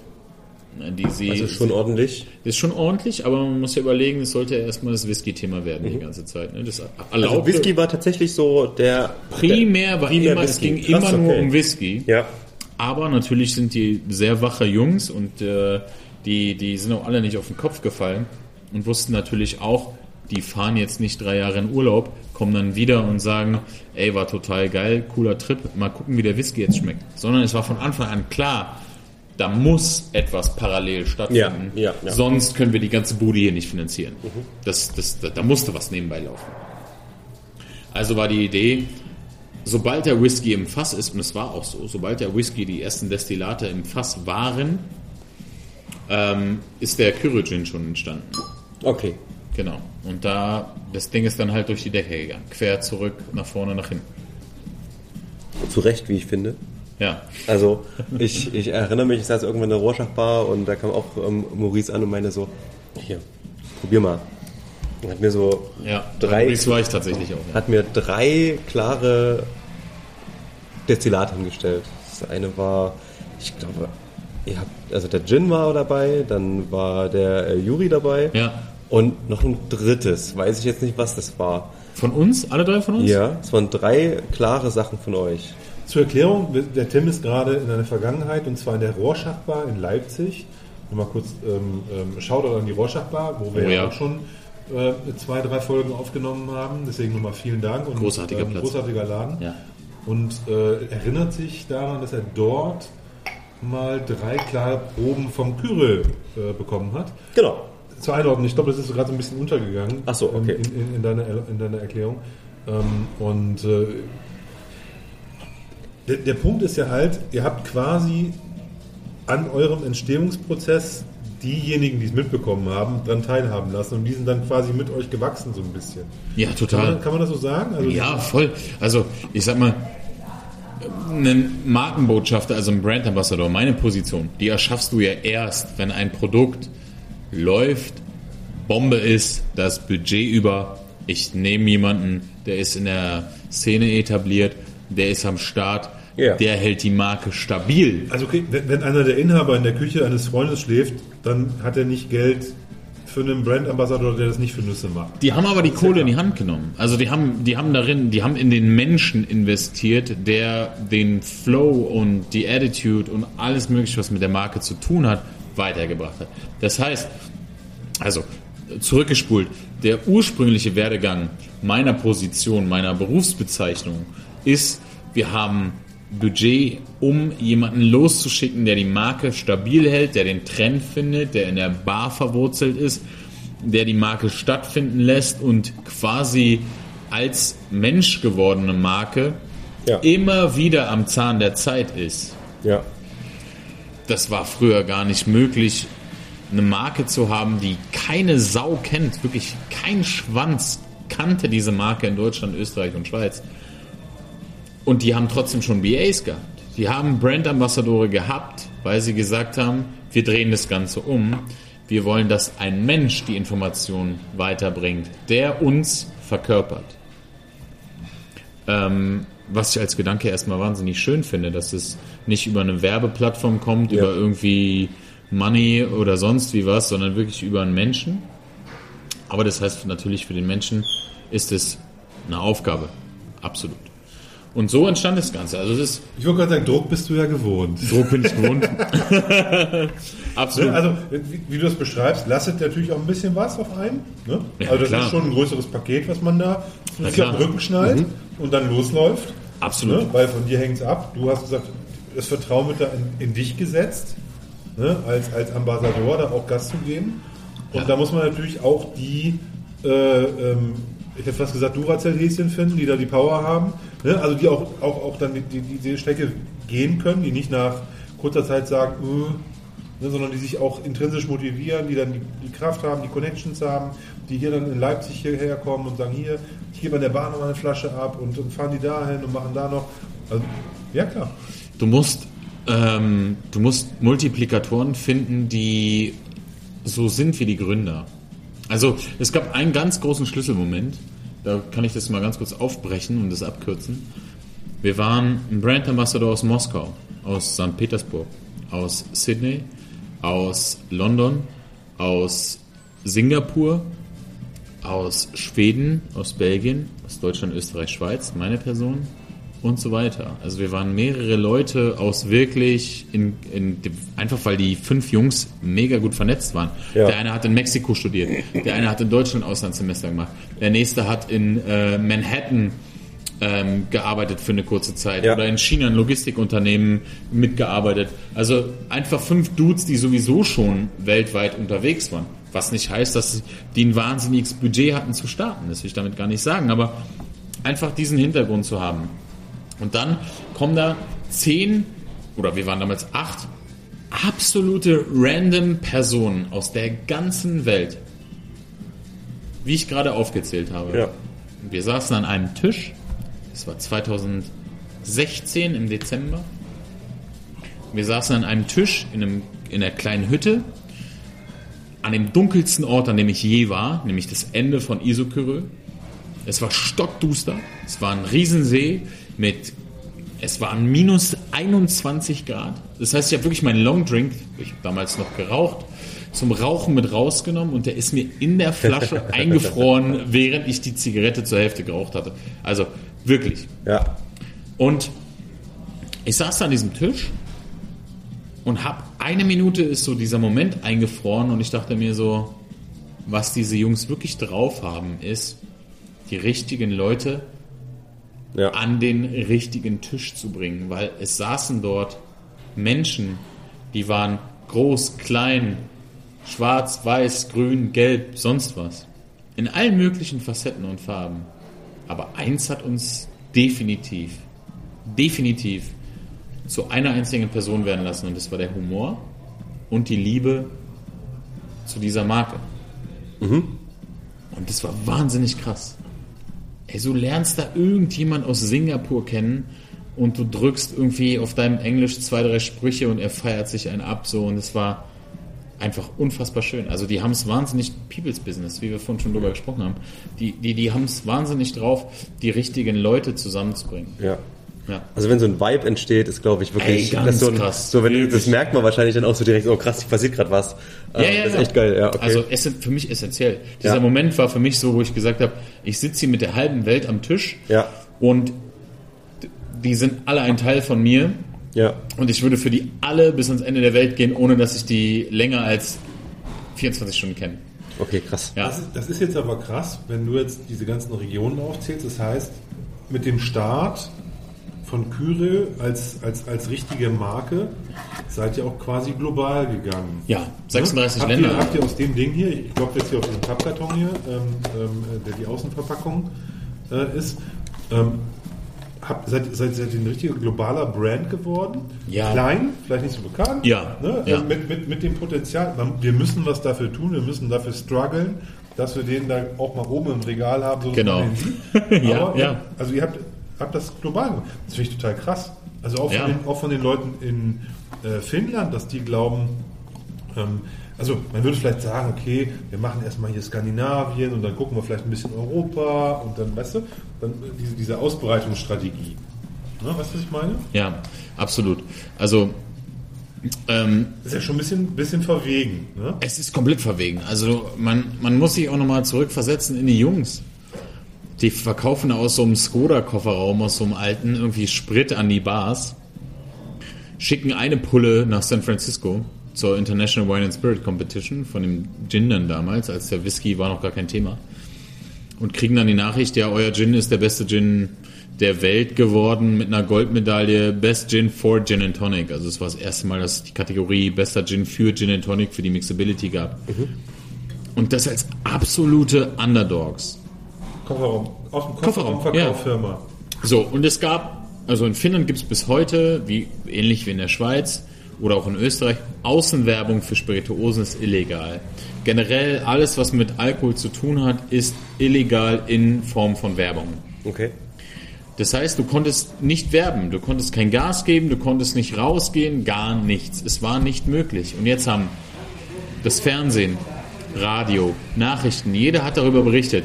Der erste finnische Gin ist in der Okay. Welt als bester Gin der Welt ausgezeichnet worden. Ja, das, das war ein Riesending. Ja. Ein Riesending. Und dann ging es halt einfach mal von 5000 Flaschen auf 120.000 Pullen in einem Jahr straight up. Boom. Und dann waren die da. Und dann war der Gin da. Aber dann schlief der Whisky im Hintergrund. Weil dann gab es keine Kapazitäten mehr, um den fucking Whisky zu machen. Natürlich Krass. nicht. Also weil du alles musst rausgeballert. Alter, tatsächlich. Sag nochmal was zur Brennanlage. Also ihr habt dann 1200 Liter Ulrich Kotte Kupferbrennblase. Aus dieser 1200 Liter Brennblase wurde der Whisky gemacht und dann war diese 1200 Liter Brennblase aber permanent belegt, um fucking Gin zu machen. Okay. Das heißt, es gab gar keine Kapazität. Es gab einen Moment, wo Mika, unser CEO, gesagt hat, fill every fucking bottle you have with Gin. ja, Das Statement, das gab's. aus, einer- aus einer kaufmännischen Perspektive vielleicht Äh, na, natürlich. Du, die rufen dich an und sagen, du hast drei Monate Zeit. Wenn ich, meine, Ja. wenn ich mal meinen Eltern eine Hypothek auf deren Hütte hätte, Die haben angerufen und haben gesagt, ihr habt drei Monate Zeit, euch vorzubereiten. Dann kommt die Pressemitteilung, dass ihr diesen Award gewonnen habt. Ja, und dann hat's die zerfickt. Von vorne bis hinten. Dann haben die Gas gegeben. Die haben destilliert Tag und Nacht. Die ersten 100.000 Flaschen wurden von Hand belabelt, von Hand abgefüllt. Das, ich kann euch das erzählen. Das ist ein großer, äh, eine große, ähm, wie sag ich das? Sieht aus wie eine große Bohne. Ja. Da, da schwimmen 60 Liter drin und dann hast du sechs Schläuche und dann füllst du ab, machst einen Knick, nimmst die nächste Flasche, lässt laufen, machst einen Knick. So haben die angefangen abzufüllen. Also erst nach 120.000 Flaschen kam eine Abfüllanlage. Erst nach 250.000 Flaschen kam eine automatische Anlage, die belabelt. Ja, aber ich meine, hey, das Ja. ist doch aber, die, die Sachen müssen ja auch wachsen. Und wenn das so schnell Ja. geht und so rasant, du kannst ja auch nicht sagen, wir, wir, gerade wenn du nicht sagst, ich möchte keinen externen Geldgeber, Ja. Ne, der jetzt, also ich möchte mich nicht verkaufen an irgendwen. Ja, ja, natürlich. Dann musst du halt genau so arbeiten. Und das ist doch auch sau smart. Ja, aber führ mal bei 250 km/h ein Gespräch. Das ist halt, das sind die Schattenseiten. Ja klar. Du hast ein exorbitantes Wachstum, es geht Vollgas nach vorne, es explodiert in alle Richtungen. Du kriegst vielleicht nach zwei Jahren deinen Markt gedeckelt und kriegst es hin, aber was passiert denn mit den ganzen Ausbrechern nach Deutschland, nach Österreich, nach Italien, nach Spanien? Also du musst ja den Sachen trotzdem nachgehen, das ist ja nicht damit getan. Und dann musst du natürlich auch am Ball bleiben. Das heißt, du hast überall deinen Finger drin, aber du willst natürlich auch, dass das Früchte trägt. klar. Ja. Und da bist du dann mit einer klugen Unternehmensführung, die dann bestimmte Ideen hat. Und das ist dann natürlich wiederum spannend, wie dann diese Ideen auch wieder spread the word in the world Absolut. rausgehen. Ja, also es, es ist Also es ist wahnsinnig viel Try and Error, muss man einfach sagen. Wir probieren sehr viel. Ähm, wir machen sehr viel. Es gibt Sachen, wo man dran scheitert. Da muss man sich dann einfach wieder aufraffen und weitermachen. Und ähm, ich glaube, das ist das, was uns ausmacht, einfach, dass wir ständig dabei sind, uns weiterzuentwickeln. So wie so eine Schlange, die immer wieder eine neue Haut bekommt. Aber sie bleibt im Kern das Gleiche, aber die Fassade ändert sich von hier und dort immer wieder und man versucht Ja. immer wieder den richtigen, den richtigen Weg zu finden. Aber jetzt ganz kurz nochmal einen, Ja? einen Satz. Also wenn ich jetzt in Moskau oder in Singapur oder in irgendeinem anderen Land, wo ihr unterwegs seid, in Mhm. die Bar gehe, dann finde ich hier diesen äh, Kyrie Malt, Ja, den Rye und einen Gin Ja. wahrscheinlich. Ne? Das sind so eure beiden Standards, Exakt. die überall verfügbar sind, in Ländern, wo ihr auch präsent seid genau. und äh, die auch quasi ein, ein eigenes Brand haben, also ein, äh, ja, ein Produkt Exakt. sind, was ihr, was, ihr, was ihr standardmäßig habt. Okay. Genau. Ja. Aber wo du gerade gerade meintest, dass ja, dass ja also viel Trial and Error natürlich ist, ähm, aber das ist ja auch der Spirit, der so geil ist, also egal welcher jungen Brennerei, ähm, dass genau das passiert, dass da halt noch probiert wird, dass man sich nicht drauf ausruht. So, wir haben hier jetzt einen Signature Drink, der funktioniert seit 20 Jahren, das ist geil, das machen wir, sondern dass man halt auch mal nach links und rechts guckt, ähm, dass man eben auch mal schaut. Mixability, wie funktioniert das? Und dass man dann auch mal sagt, okay, dann machen wir jetzt halt einfach mal ein Jahr lang, weiß ich nicht, oder wie lange es war, nur Gin, damit Ja, wir. Halt organisch wachsen können. Das funktioniert und dafür können wir uns danach aber austoben. Ja. Ich glaube, das schreibt ja auch so ein bisschen meine Geschichte mit so. Wenn ich eine sichere Bank gesucht hätte, wäre ich jetzt immer noch im Hotel meines ersten Jahres und wäre da jetzt seit 20 Jahren Barchef und hätte meine sichere Bank.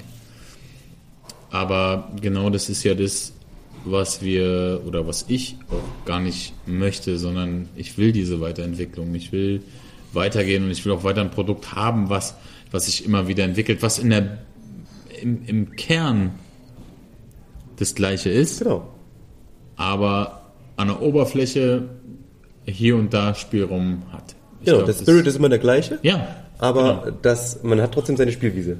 Und es ist genau das. Ich bleib der gleiche Ostberliner Trottel, der ich bin, aber es gibt hier und da Möglichkeiten, Ja, wo genau. ich ausbrechen kann. Ja, Das- genau so.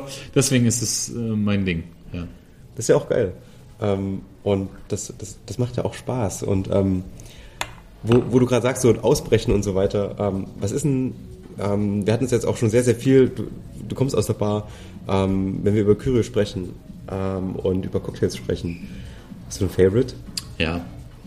Also, ähm, die Frage wurde, wurde und wird mir immer wieder öfter gestellt, was ist dein Favorite Drink? Und, oder was, wo geht's hin, wenn du was bestellst?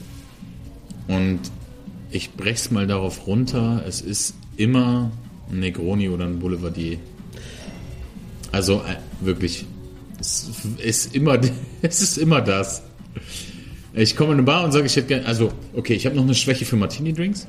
Martini-Cocktails. Wir dürfen nicht, wir dürfen, Ganz kurze Frage, Negroni ist ja eigentlich mit Gin, ne? Und dann statt dem Gin den Kyre quasi? Also ein Rye ist ein Boulevardier. Ja. genau, ah, okay. ähm, wir dürfen nicht zusammen trinken gehen.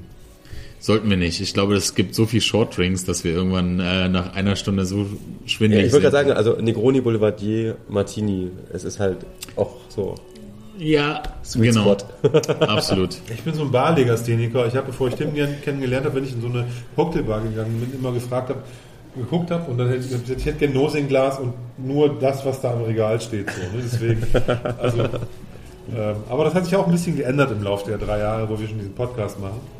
Ja, Olli ist mutig geworden, auf jeden Fall. Drei Jahre macht ihr das. Ja? Das ist eine lange Zeit. Also, was hat euch denn motiviert dafür überhaupt? Also, das zu machen?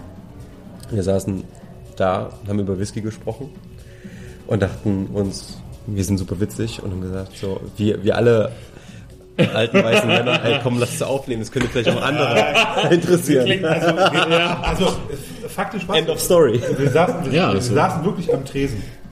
Ne? Wir saßen am Tresen in der Bar und haben da geschnackt und, haben, und, und irgendwie, äh, ja, ich weiß auch nicht, ich, ich habe jetzt keine Podcast-Erfahrung, der Tim hat keine, aber wir haben halt den Podcast gehört und wir haben irgendwie gedacht, da gibt es halt eigentlich, da gibt es halt auch nicht so den Content, den wir für Whisky so geil finden. Ne? Sondern das, stimmt, ist, ja. das ist halt oft so entweder Teaching ne, was ja auch gut ist. Ne? Also von wegen hier, ich erkläre euch was über, wie reicht Whisky in Fässern, ich erkläre euch was über, ne? das ist so für, für, für, für Infotainment. Ja, für, Ja. für, für junge Ja. Menschen ist das, ist das cool. So, die wenig Erfahrung haben, die können sich da mal reinskippen, was für eine Leser nutze ich denn und sowas, alles gut.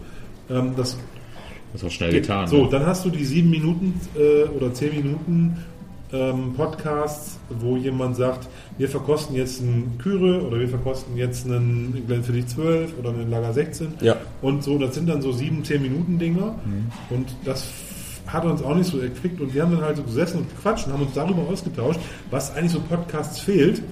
Die Lücke. Ne? Und dann haben Ja. wir gemerkt, wir sind, wir machen eigentlich gerade das, Genau. was dem Podcast fehlt. Wir sitzen am Tresen und labern über Whisky.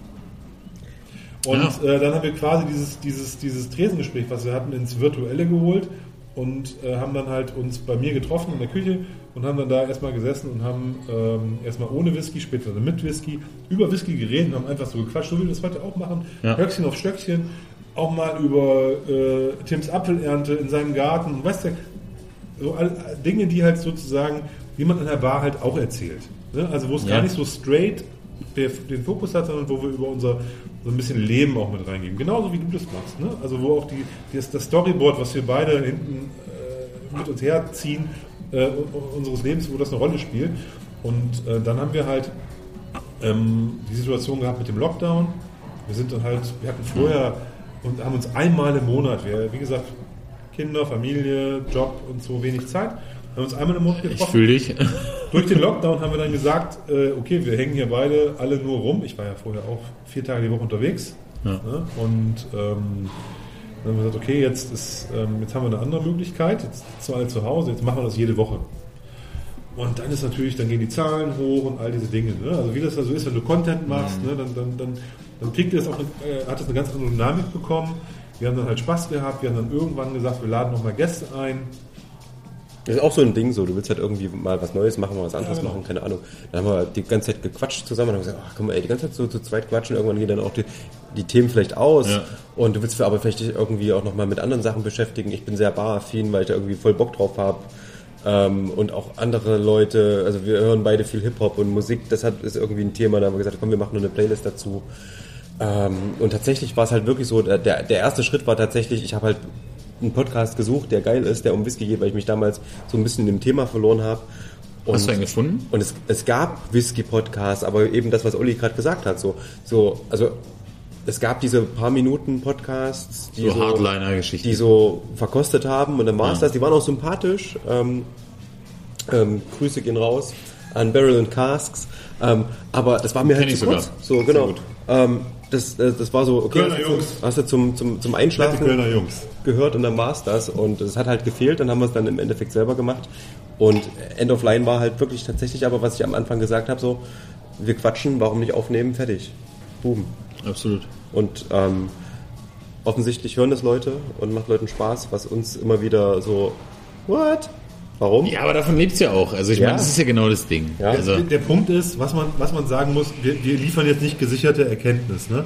Also die. Leute, darauf ist ja auch geschissen. ja, aber die, also jetzt die mal Leute, ganz ehrlich. das ist ganz wichtig, die Leute hören nicht unseren Podcast, um sich dann umfänglich zu informieren, genau zu irgendwas, sondern wir nehmen die halt mit auf so einen Abend. Das ist so, ähm, wir durchlaufen so einen Haufen Themen und da, da, da, da labern wir auch mal irgendwelchen Unsinn, der vielleicht nicht hundertprozentig korrekt Viel ist. gefährliches Halbwissen. Ne? Aber das ist halt, so, so ist das Leben halt. Ne? Wir- Ich habe auch keine Lust, die ganze Ja. Zeit mit dem Handy hier zu sitzen und das, was ich sage, irgendwie zu prüfen oder irgendwas.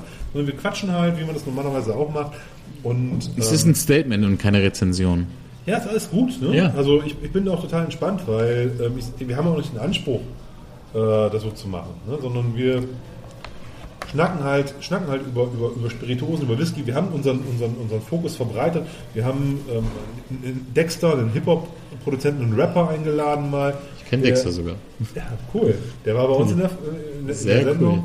Ähm, wie gesagt, ich habe ja vorhin schon erzählt, wir haben ähm, mit äh, David Dogs Barbecue bei uns am Start gehabt.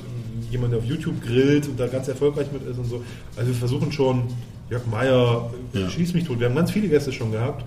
Ähm, immer ein bisschen so mit dem Rand raus aus der Perspektive. Also wir wollen nicht ja, eigentlich auch so das, das Thema ein bisschen verbreitern. Und ich finde nicht zu nerdig werden einfach. Nee, nicht so. Und ich finde Kyrie ist total spannend, Ja. aus dem einfachen Grund, weil das eben auch eine Story ist. Das ist halt nicht nur ein Produkt, ne, sondern da, da, ist, da, da, da schwingt ja so viel mit und äh, da ist, hängt so viel dran und ähm, äh, allein die, ja, die erste Stunde, die wir über, über dein Leben und was du mit diesem, was dich, warum du genau für diese Ja, Buchstaben hier hat unterwegs voll lang gedauert eigentlich, bis Ja, da aber- hingekommen ja, aber das- das find- braucht's halt ich, auch. Ich finde diese Ja. Hinführung, die war total wichtig, um auch zu verstehen, warum dich das begeistert, dafür wiederum äh, Ja. äh, zu rennen. Ne? Das ist, und, und, und dafür, genau dafür machen wir das. Und dafür lieben die Leute auch den Podcast, weil die, die, wollen halt nicht in, in, in, in 15 Minuten äh, quick and dirty abgefrühstückt werden, sondern die wollen halt ein bisschen Tiefe. Ja, das ist auch nicht. Also, also ich sag mal, wenn man darüber nachdenkt, wie lange ich ausgeholt habe, erstmal dahin zu kommen, wo wir jetzt Ja. heute sind. Aber äh, ja, definitiv. Also Aber darum geht's ja, das macht ja, auch, macht ja auch Spaß. Aber nichtsdestotrotz ähm, ist mein Glas leer. das ist gut. Ähm, ich habe noch äh, natürlich noch was Zweites mitgebracht. Ich habe schon gesehen. Den Curious Choice. Ich habe den Curious Choice noch mitgebracht. Ähm, wir haben hier eine sehr schöne Geschichte und zwar ähm, experimentiert Kalle, unser Hettestiller, seit Tag 1 mit verschiedenen Fässern, was ich natürlich sehr, sehr geil finde. Und ich habe den ähm, Curious Choice Batch Nummer 2 mitgebracht, unser Masala Finish. Da gab es die Geschichte, dass ähm, ich mit meinem sehr, sehr, sehr, sehr kleinen Team Berlin, ähm, ich habe euch vorher darüber informiert, Ja. ähm, wir sind ähm, auf eine kleine deutsche Insel gefahren und wir hatten sieben verschiedene Fassabfüllungen dabei und haben uns letztendlich für den entschieden und haben gesagt, das ist das Fass, das ist die Abfüllung, das muss der ähm, Curious Choice Nummer 2 werden. Ist es in Deutschland exklusiv oder? Ist in Deutschland exclusive, ist limitiert auf 600 Flaschen. Äh, Das Limited liegt dabei nicht, dass wir sagen, wir wollen jetzt mit dem Limited eine Milliarde Euro rausholen, sondern der kostet genauso viel wie unser normaler Whisky. Also da sind wir nicht so, dass wir sagen, äh, wir haben davon nur drei Flaschen, deswegen kostet der eine Milliarde Euro. Ähm, die Masala-Fass-Geschichte ist auf jeden Fall ein ziemliches Brett. Es ist auf jeden Fall krass. Also die DNA sticht voll noch heraus. Aber Ja, was ja. da noch an Frucht dazu kommt. Brutal. Also Halt wir die reden hier von einem, ja, ja, wir reden hier von einem 500 Liter Masala-Fass. Also ganz kurz, Masala, italienischer Starkwein, wird meistens Ja. zum Kochen benutzt. Korrekt. Äh, gibt nicht mehr so viele Menschen, die es, glaube ich, trinken, außer das hat ein hohes Alter und ist dann entsprechend teuer. Dann kocht man, also 30 Euro Masala nimmt man nicht zum, zum Kochen, Genau. aber in der Regel ist das, ist das so, ein, so, ein, so ein Gewürz, ein Gewürz für die Küche eigentlich. Genau, also die meisten Trends gehen in Seasoned Masala, das heißt, man, man wäscht da nur noch kurz das Fass mit aus. Okay. Auch oder Seasoned Cherries, ähm, Seasoned Ports, wo man wirklich nur noch das, Fass kurz, äh, das Fass kurz mit auswäscht. In Ja. dem Fall ist es ein fünf Jahre alter äh, Masala gewesen, also das Fass ist fünf Jahre alt, hat fünf Jahre äh, lang Masala getragen.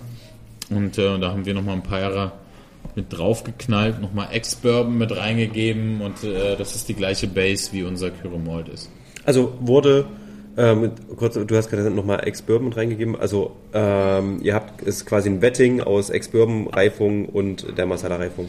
Achso, ja, ähm, bei unserem Standard, bei dem Kyro Malt, den wir als erstes hatten, Ja. ist es ein Wetting aus Kyro, ähm, aus äh, New American Oak, Ex-Bourbon und ein ganz, ganz, ganz, ganz, ganz kleiner Part Sherry. Okay.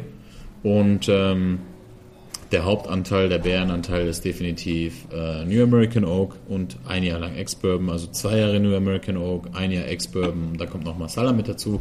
In dem Fall hier haben wir ähm, zwei Jahre Ex-Bourbon und dann anderthalb Jahre nochmal Masala-Fass. Ich bin so begeistert, dass ich gar nicht über die Fässer gefragt habe vorhin. Ja, stimmt, wir haben gar nicht drüber gesprochen. Ähm, Guter Punkt übrigens, danke. Ich muss jetzt Ja, mal, ich bringe mal ganz kurz einen zurück zu den Fässern von dem, von dem, von den, von dem normalen Küre. Ähm, New American Oak heißt das ähm, sozusagen, wie man in, in Amerika die Fässer toastet sind die und, und, und, und, und, und, ausbrennt, sind es halt quasi Fässer, in die normalerweise dann auch ein amerikanischer Whisky reinkommen könnte, mit irgendeinem Char-Level, mit irgendeinem Toast-Level. Char-Level ist 3, genau, also das Fass geht 28 bis 31 Sekunden in die Flamme. Wir haben hier ähm, Fässer aus dem Hause Coopridge, Calvin Coopridge. Das sind in Europa auch mit die größten äh, Küver. Und wir haben hier, ähm, wie gesagt, ein Fass, was knapp 30 Sekunden ins volle Feuer geht. Also Char-Level 3 ist schon sehr ist heavy toasted.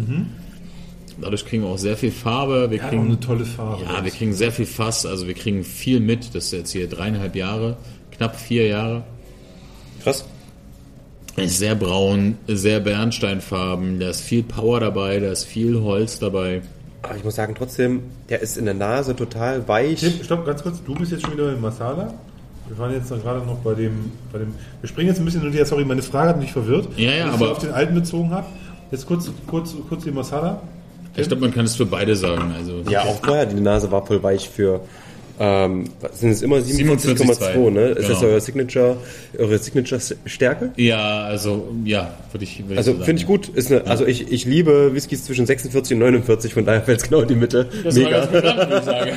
Also ähm, passt auf jeden Fall perfekt. Also gute Wahl auf jeden Fall. Und das war definitiv bei dem ähm, klassischen Kyromalt ähm, der Fall. Und hier ist es noch mal intensiver, dass du halt, eine, also es ist sehr samtig trotzdem. Also du hast zwar dieses, dieses schön würzige, dieses punchige, was der Rye einfach mit sich bringt. Auf der gleichen Seite hast du aber auch so eine, ja, gewisse Samtigkeit des Ganzen. Also mega gut. Mega gut. Ich habe es mir gut gemerkt. Ist auf jeden Fall mein Go-To, ähm, wie gesagt, so zwischen 46 und 49 und das kommt hier auf jeden Fall schön raus.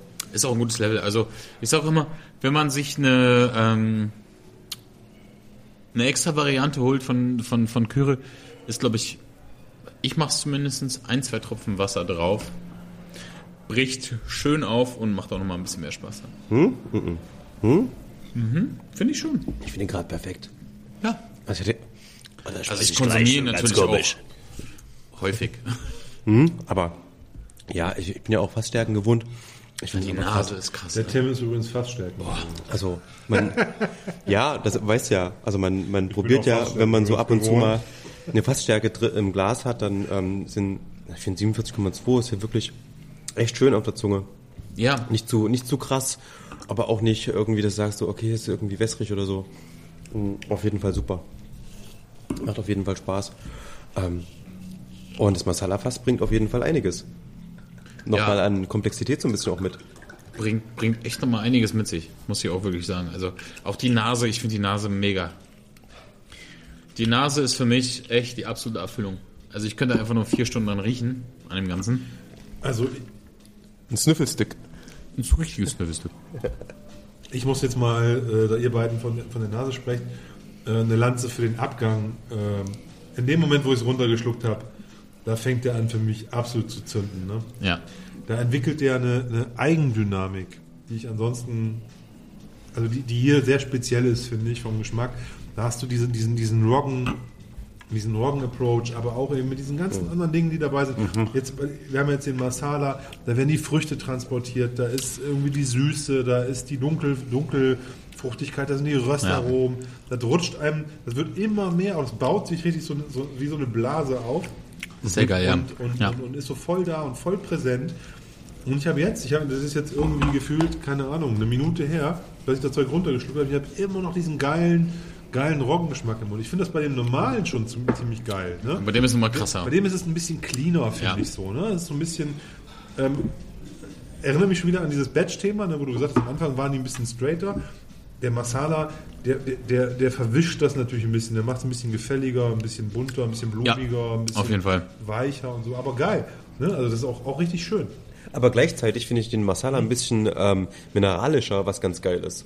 Also finde ich gerade cool. Der ist auf der Zunge zumindestens hat er sowas, weiß nicht, ich sage mal gerne nasser Stein oder sowas. Irgend sowas Ja, kommt ja. da mit rein, was ziemlich gut ist. Ähm, ein bisschen knackiger trotzdem. Also ist ganz witzig. Es ist eigentlich, wie, na, wie heißt das so, was ich gegenseitig ausschließe, Oxymoron. Ja, du hast durch die Süße mehr Tiefe. Ja, aber gleichzeitig ist er irgendwie knackiger. Also Ja. er hat ein bisschen mehr Kante. Das nicht. meine ich ja. ja, ja. Der, öffnet, der öffnet mehr Facetten Ja. als das, was der Kyremold an sich bringt. Und es ist die Süße von dem, von dem Masala-Fass, was einfach mehr Facetten öffnet. Das macht den Fächer nochmal breiter Ja. im Geschmacksprofil. Und das finde ich äh, super schön. Also, das, ja, macht Spaß. Macht definitiv Spaß. Jetzt, jetzt sind wir bei der großen Herausforderung, also du bist bei der großen Herausforderung, dem Publikum zu erklären, wir haben es glaube ich gerade schon gemacht eigentlich, ne? Ja. aber zu erklären, ähm, dass man für einen halben Liter irgendwie 40 Euro ausgibt, ungefähr. Ja, wir sind bei sein? 44,90, also Bei bei 45 Euro. Also für einen Genau. halben Liter 45 Euro. Und ähm, dass das Sinn macht. Ich glaube, ähm, wir gehen da voll mit d'accord. Ich habe ja sowieso davon auch einen im Schrank stehen, davon mal abgesehen, schon vorher, also schon vor unserem, unserem, unserem, unsere, unsere Veranstaltung heute, unserer Show. Aber ähm, auch als Interessierter an, an, an, an vielen möglichen äh, Whiskys und Spirituosen und sowas. Ne? Aber jetzt losgelöst vom Geschmack, der einmalig ist. Ne? Also Ja. finde ich, ich, ich habe sowas vorher noch nicht, nicht probiert. Wenn du jetzt sagst, nochmal so zusammengefasst, irgendwie, warum? Ne? Warum soll ich das kaufen? Kann ich euch sagen. Also, hau mal ich sag mal, es gibt großartige Rice aus äh, Amerika, Kanada, die ich feier hoch, hoch und runter. Ähm, da sprechen wir meistens von 51 minimal und maximal 95% Roggen. Und da haben wir 100, 100% Roggen in der Flasche. Der finnische Roggen ist würziger, hat mehr Charakter, hat mehr Power. Ähm, Im Endeffekt kann man es ganz kurz runterbrechen und sagen, wir haben einmal hier ein Mischbrot oder wir haben ein 100% Roggenbrot. Wir haben Süße, wir haben Säure, wir haben Schärfe, wir haben Power ohne Ende, wir haben hier richtig viel Würze und wenn man mal in den Herstellungsprozess schaut, ein amerikanischer Roggenwhisky, die fermentieren 72 Stunden, wir fermentieren 6,5 Tage. In dieser langen Fermentationszeit kommen die Aromen raus, die man braucht, nämlich frische, dunkle Beeren, Aprikose, Pfirsich, diese ganze Karamell, diese ganze Geschichte. Das machst du nicht in drei Jahren fast. Das machst du in der Fermentation. Ja. Wir legen wahnsinnig viel Wert darauf auf den Fermentationsprozess. Alles, was in der Produktion lange braucht, schlägt sich am Ende auf den Preis nieder. Wenn ich 15, 20, noch was Tage brauche, um dieses Produkt fertigzustellen, ist es natürlich was anderes. Und also mein klares Argument ist 100% Roggen. Davon gibt es nicht viel. Mic Drop. Ich wollte gerade sagen, ich würde jetzt gerne Mic drop. ich würde jetzt gerne das Mikrofon rausnehmen und es einfach runterschmeißen. Das ist genau das, was kommen wir hier das ist genau das, was wir so seit Ewigkeiten. Ich meine, ähm, Benedikt war hier und erzählt einfach davon, dass er nach, Schott, nach Schottland fährt und sonst wohin und so schaut, ähm, dass, dass sie so lang wie möglich ähm, fermentieren können, dass sie in, in Norwegen gerade irgendwie monatelang fermentieren. Äh, Max kommt hierher und erzählt, dass Kyre ähm, sechseinhalb Tage fermentiert und so weiter. Der Trend geht halt dahin, ne, wieder zu sagen, okay, das Zeug, das muss halt einfach lange fermentieren. Das Die haben einen Charakter. Mikrobiologen als Head-Distiller. Der Mann weiß, wie es läuft. So der what? weiß, dass halt einfach so nach der alkoholischen Gärung geht's halt erstmal richtig los mit der mikrobiellen Gärung oder Fermentation. Ja. Ähm, und äh, genau da entstehen halt die geilen Geschmäcker. Und das ist genau wieder so ein Ding. Ähm, Gleiches für, ähm, wie heißen unsere Lieblingsdänen? Tüwhisky. Tüwhisky, ja, die, die haben wir genau das gleiche gefragt. So, wie lange fermentiert ihr? Und die so, ja, keine Ahnung. Manchmal halt, wenn wir Zeit haben, dann liegt's halt einfach rum für zwei, drei Wochen. Ja, ja. So, wir müssen halt extrem gucken. wichtig. Ja. Extrem wichtig. Also ja, also Und das die- ist genau ja, das Ding. Fermentation ist wichtig. Das ist Sehr, super sehr wichtig. wichtig. Ja, du kannst mit dem Fass, also das Ding ist halt, du kannst mit dem Fass viel, viel kaschieren. Das geht natürlich, ja, aber du kannst Was halt. ist ein Filter? Holzkohle. Also du filtrierst halt irgendwo Auch. auch. Du gibst auch Charakter. Aber Ich wollte gerade sagen, also wenn das Hauptprodukt für einen Eimer ist, Genau. kannst du das 40 Jahre lang in dem geilsten Fass der Welt lagern. Möchte ich jetzt einfach mich ganz weit aus dem Fenster lehnen. Das wird dir nicht viel bringen. Also du kannst in Genau. kurzer Lagerzeit mit geilen Fässern und mit einer geilen Fermentation ein Produkt bringen, was ähm, ein super, super, super, super geiles Endprodukt rausbringt. Ich, ich, ich, also die, die Erfahrung der letzten Jahre, so für mich als, Mhm. als, als, als, als jemand, der, der, der, der, Whisky probiert und getrunken hat, die sagt halt, dass junge Destillerien sehr starken Fokus auf solche Themen gesetzt hat. Also Ja. nicht nur die, was für tolle Brennblasen haben wir, sondern die ganzen Produkte Ja. drumherum. Äh, Wo, woher bekomme ich mein, mein, mein, mein Getreide? Äh, Wie behandle ich das? Und so weiter und so fort. Also ein ganz großer, großer, großer, großer ähm, äh, Gedanke auf, auf, auf, das, auf, das, auf das Produkt verwendet wurde, was ich benutze. Dann eben noch, wie verarbeite ich das? Wie fermentiere ich das? Etc. etc. Und dann kommt da dann nachher in der Destillation ein Produkt raus, was dann gerade bei jungen Destillerien so erstmal als äh, Young Spirit oder irgendwas verkauft Ja. nach zwei Jahren und du denkst, ey, das schmeckt eigentlich schon ziemlich geil. Ja, ja. Und wenn du dann, dann dran denkst, wenn du mal die Gelegenheit hattest, einen, ich sag jetzt mal, Standard Scottish Whisky als New Make zu probieren, da ist so, äh, ne? so, da denkst du dir irgendwie Mist. Die machen irgendwas, ein ganz anderes Geschäft. Ne? Ja. Also Glenn Fiddich, Ja. Glenn Livet, die brennen, die machen was ganz anderes. Die brennen nämlich ein Produkt, was zehn Jahre im Fass liegen muss, damit du das irgendwie durch die Kehle kriegst. Das ist dann aber auch gut, ne? also ist dann auch toll und fein und hat halt auch eine, hat durch die Reifung im Fass äh, ein ganz tolles, äh, ein- wird ein ganz tolles Produkt auch.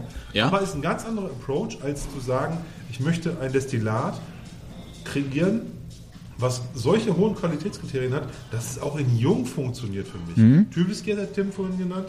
Ähm, da ähm, da habe ich New probiert, da habe ich ein Youngsville probiert, da habe ich dann irgendwann ähm, mal durch Zufall in Dänemark Urlaub entdeckt, ne? Äh, eigentlich ein Biobauernhof, Ja. die angefangen haben selber zu brennen. Ne?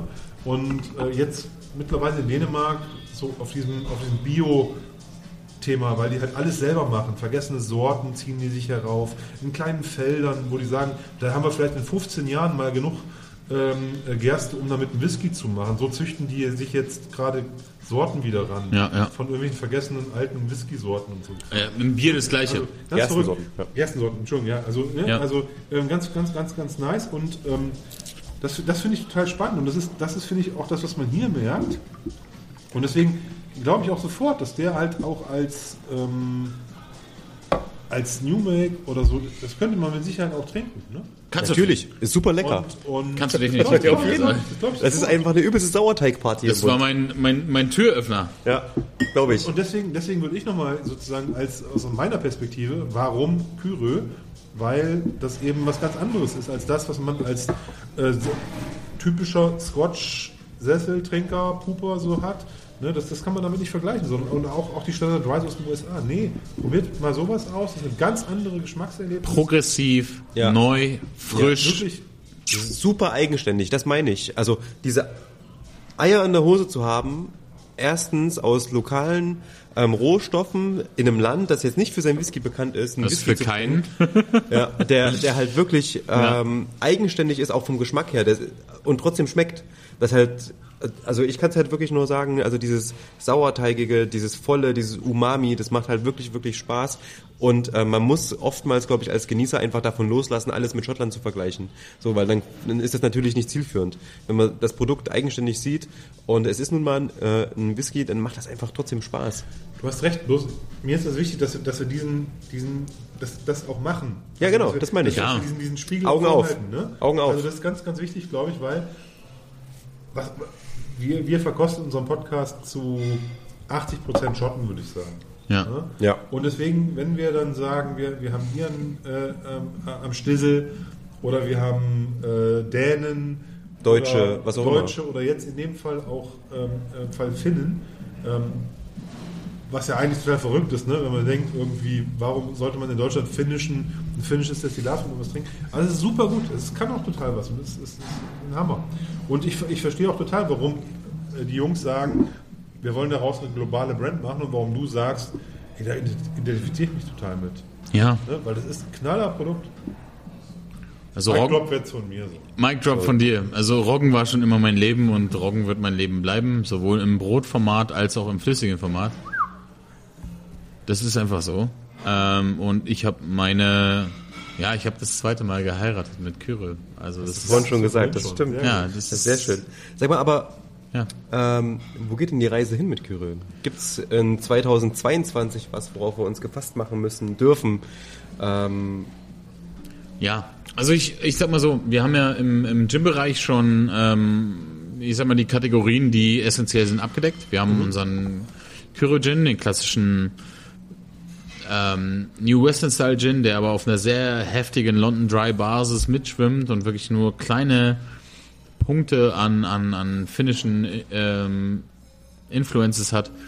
Dann haben wir unseren fast gelagerten Gin, der halt diese Whisky-Geschichte schon mit einschließt. Wir haben Pink Gin gemacht, der den ganzen Trend aus London mit aufgreift, aber halt auf unsere Weise. also Und jetzt kommt der Whisky.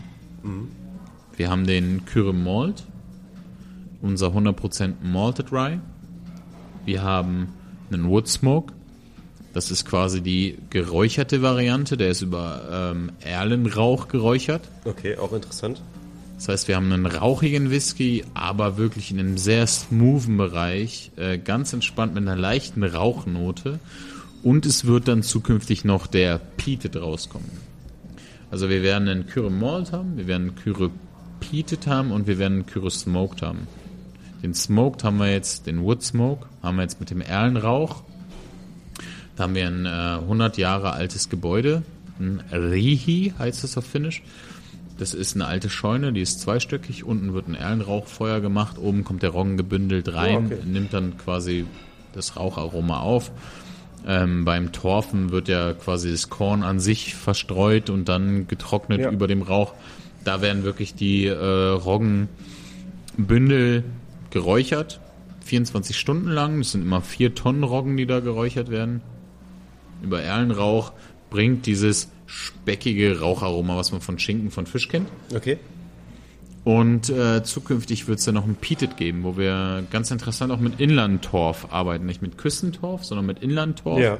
Finnland hat wahnsinnig viele Flüsse, Seen, Küsten im Inland und das Inlandtorf bringt nicht so dieses Salz-Leder mit sich, sondern eher so ein bisschen dieses geschmeidigere Torf. Und das wird dann, dann im Endeffekt die, die Range sein. Also ein Kyre Malt, Smoked, Peated. Und immer mal wieder so eine kleine Special Edition. Naja, wir werden, also wir bleiben ja weiter interessant. Wir werden hier und da mal wieder ausbrechen und ein Ding durch den Tisch treten, ja. Sehr cool. Das klingt fantastisch. Ähm, ich würde euch gerne noch auf eine Veranstaltung aufmerksam machen, ihr, die das hört. Denn ähm, wenn die Folge rauskommt, wird Weihnachten vorbei sein. Wir sind gerade zwischen den Feiertagen. Und am 30.12. gibt es ein richtig, richtig geiles Online-Tasting. Und zwar ähm, nennt sich das ähm, European Rye Alliance Tasting. Ähm, und da sind unter anderem die Jungs von Kyrie dabei. Ich glaube, euer ähm, Head Distiller ist dabei. Ja, Mann, wir sind alle dabei. Äh, Bist du auch dabei? Ja, natürlich. Sehr geil. Ähm, außerdem ähm, die Jungs von ähm, Stockclub und Stauning aus äh, Dänemark. Da treffen sich also Beste. die das Who is Who der der der Roggen ähm, oder der Rye Whisky Produzenten aus Europa. Ähm, am 30.12. 19 Uhr ist es online. Ähm, wenn ihr Bock habt, dort ein Tasting Set zu bestellen, dann könnt ihr das machen. Schaut einfach mal bei den Kollegen von wick.de vorbei. Ähm, da könnt ihr das Set bestellen und könnt dann auch einfach mal mit probieren und das Ganze miterleben. Ja, geile Nummer. Ich freue mich riesig drauf. Also, das ist, glaube ich, auch nochmal abschließend ein sehr gutes Thema. Ähm, wir verreiben uns da nicht so.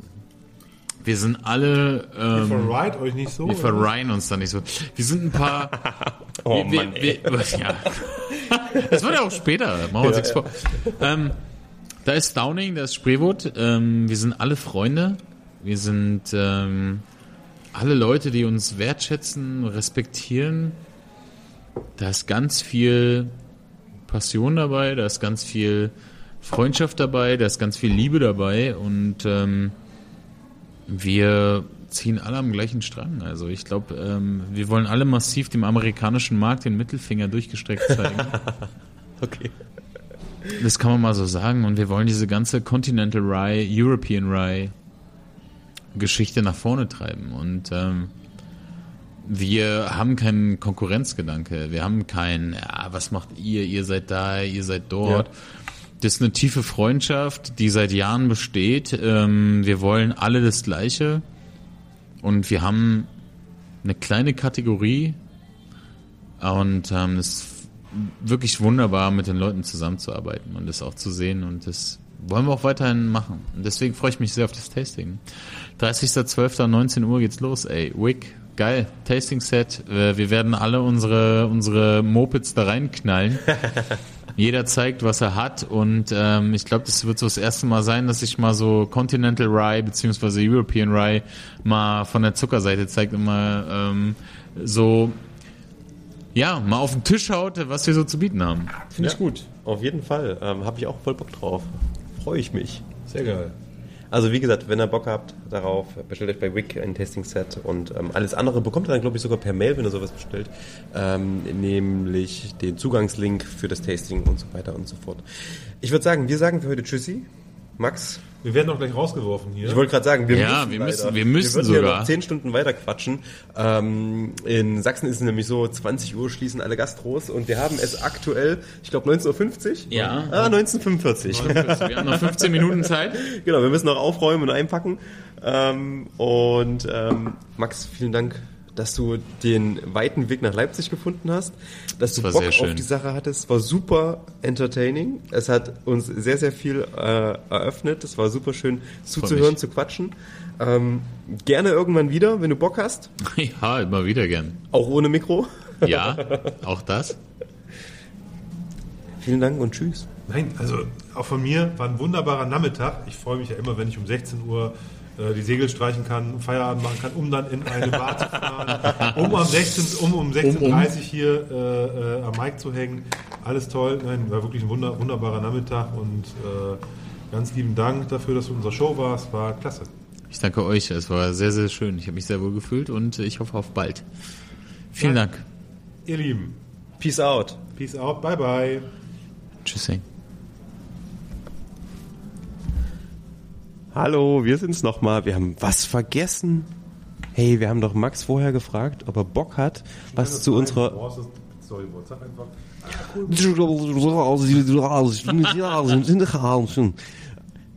Max, du hast uns Musik mitgebracht. Erzähl. Ja, Mann. Also wir haben ja vorhin schon anklingen lassen, ich bin ein ziemliches Hip-Hop-Kind und äh, ich möchte gern auf jeden Fall zwei Tracks in eure Playlist ballern. Uha. Zwei äh, ziemlich dicke sogar. Ähm, das Jahr 2021 war Schub nach vorne und deswegen möchte ich einen sehr, sehr progressiven Künstler mit reinbringen. Und zwar ist es Pop Smoke ähm, aus Brooklyn. Wahnsinnig geiler Künstler, hat den Brooklyn Drill mit erfunden, mit nach vorne gegangen, wurde leider mit 20 Jahren dahin gefletzt, würde ich mal so sagen. Uchi. Aber ich möchte gerne das äh, Lied von Pop Smoke Dior, eines der absoluten Banger-Tracks, Brooklyn Drill, sehr progressiv, sehr weit nach vorne, ähm, geiles Brett, habe ich sehr, sehr gefeiert und ich finde von der Stimme her neue, Fif also er wäre der neue 50 Cent geworden, ähm, wirklich geiler Typ und sehr, sehr fette Mucke und ich mag das, wenn jemand einen neuen Trend nach vorne bringt und er hat es definitiv getan. Geil. Habe ich direkt mal hinzugefügt. Ähm, sagt mir bisher noch gar nichts. Nee? Nee. Pop Smoke. Der, der Boah. hat doch Album 1, Album 2, die heißt noch irgendwie so, ne? Ja, er hat leider nicht viel geschafft, weil wie Schade, gesagt, ne? er ist 1999 in Brooklyn geboren, hat dann äh, auf dem Hollywood Hills direkt ein Haus gehabt und wurde mit 20 Jahren von Meet fünf irgendwas oder ja, so. wurde, The Who. Meet the Who Miete Hu, okay, genau. wurde von fünf Personen äh, erschossen und ähm, ja, es war wasch- sehr wahrscheinlich geplant. Aber ja, Pop Smoke, absoluter Stern am Hip Hop Himmel. Sehr geil. Dior. Habe ich auch reingenommen. Nummer zwei.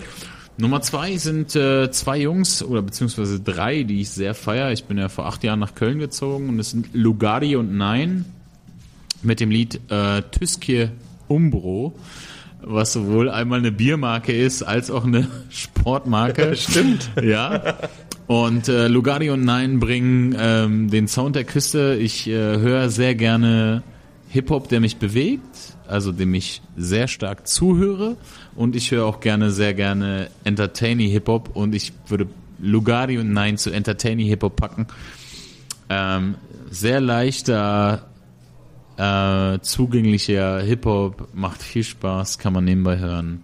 Lugardi und Nein, Tiskir und Umbro. Geil, habe ich direkt hinzugefügt. Kinder der Perfekt. Küste. Ja. Kinder der Küste. Klingt gut. Freue ich Ja. mich drauf. Köln-Sirt, Diggi. Ja, ich glaube, es gab so, äh, Köln hat auf jeden Fall Hip-Hop-mäßig, also beziehungsweise insgesamt musikmäßig einige Leute Also hervorgebracht. gerade die, der frühe Hip-Hop, die frühe Hip-Hop Definitiv. Advanced Chemistry, äh, hier Rick Ski, Fader Gladiator, diese ganze deutsche Ur-Hip-Hop-Szene. Einiges, da kam viel, ja. ja. Da Ne? geht Scopeman und so, die kamen da, glaube ich, alle aus, aus Köln und dann später Heidelberg. Nee, gut, Ja. perfekt. Cool.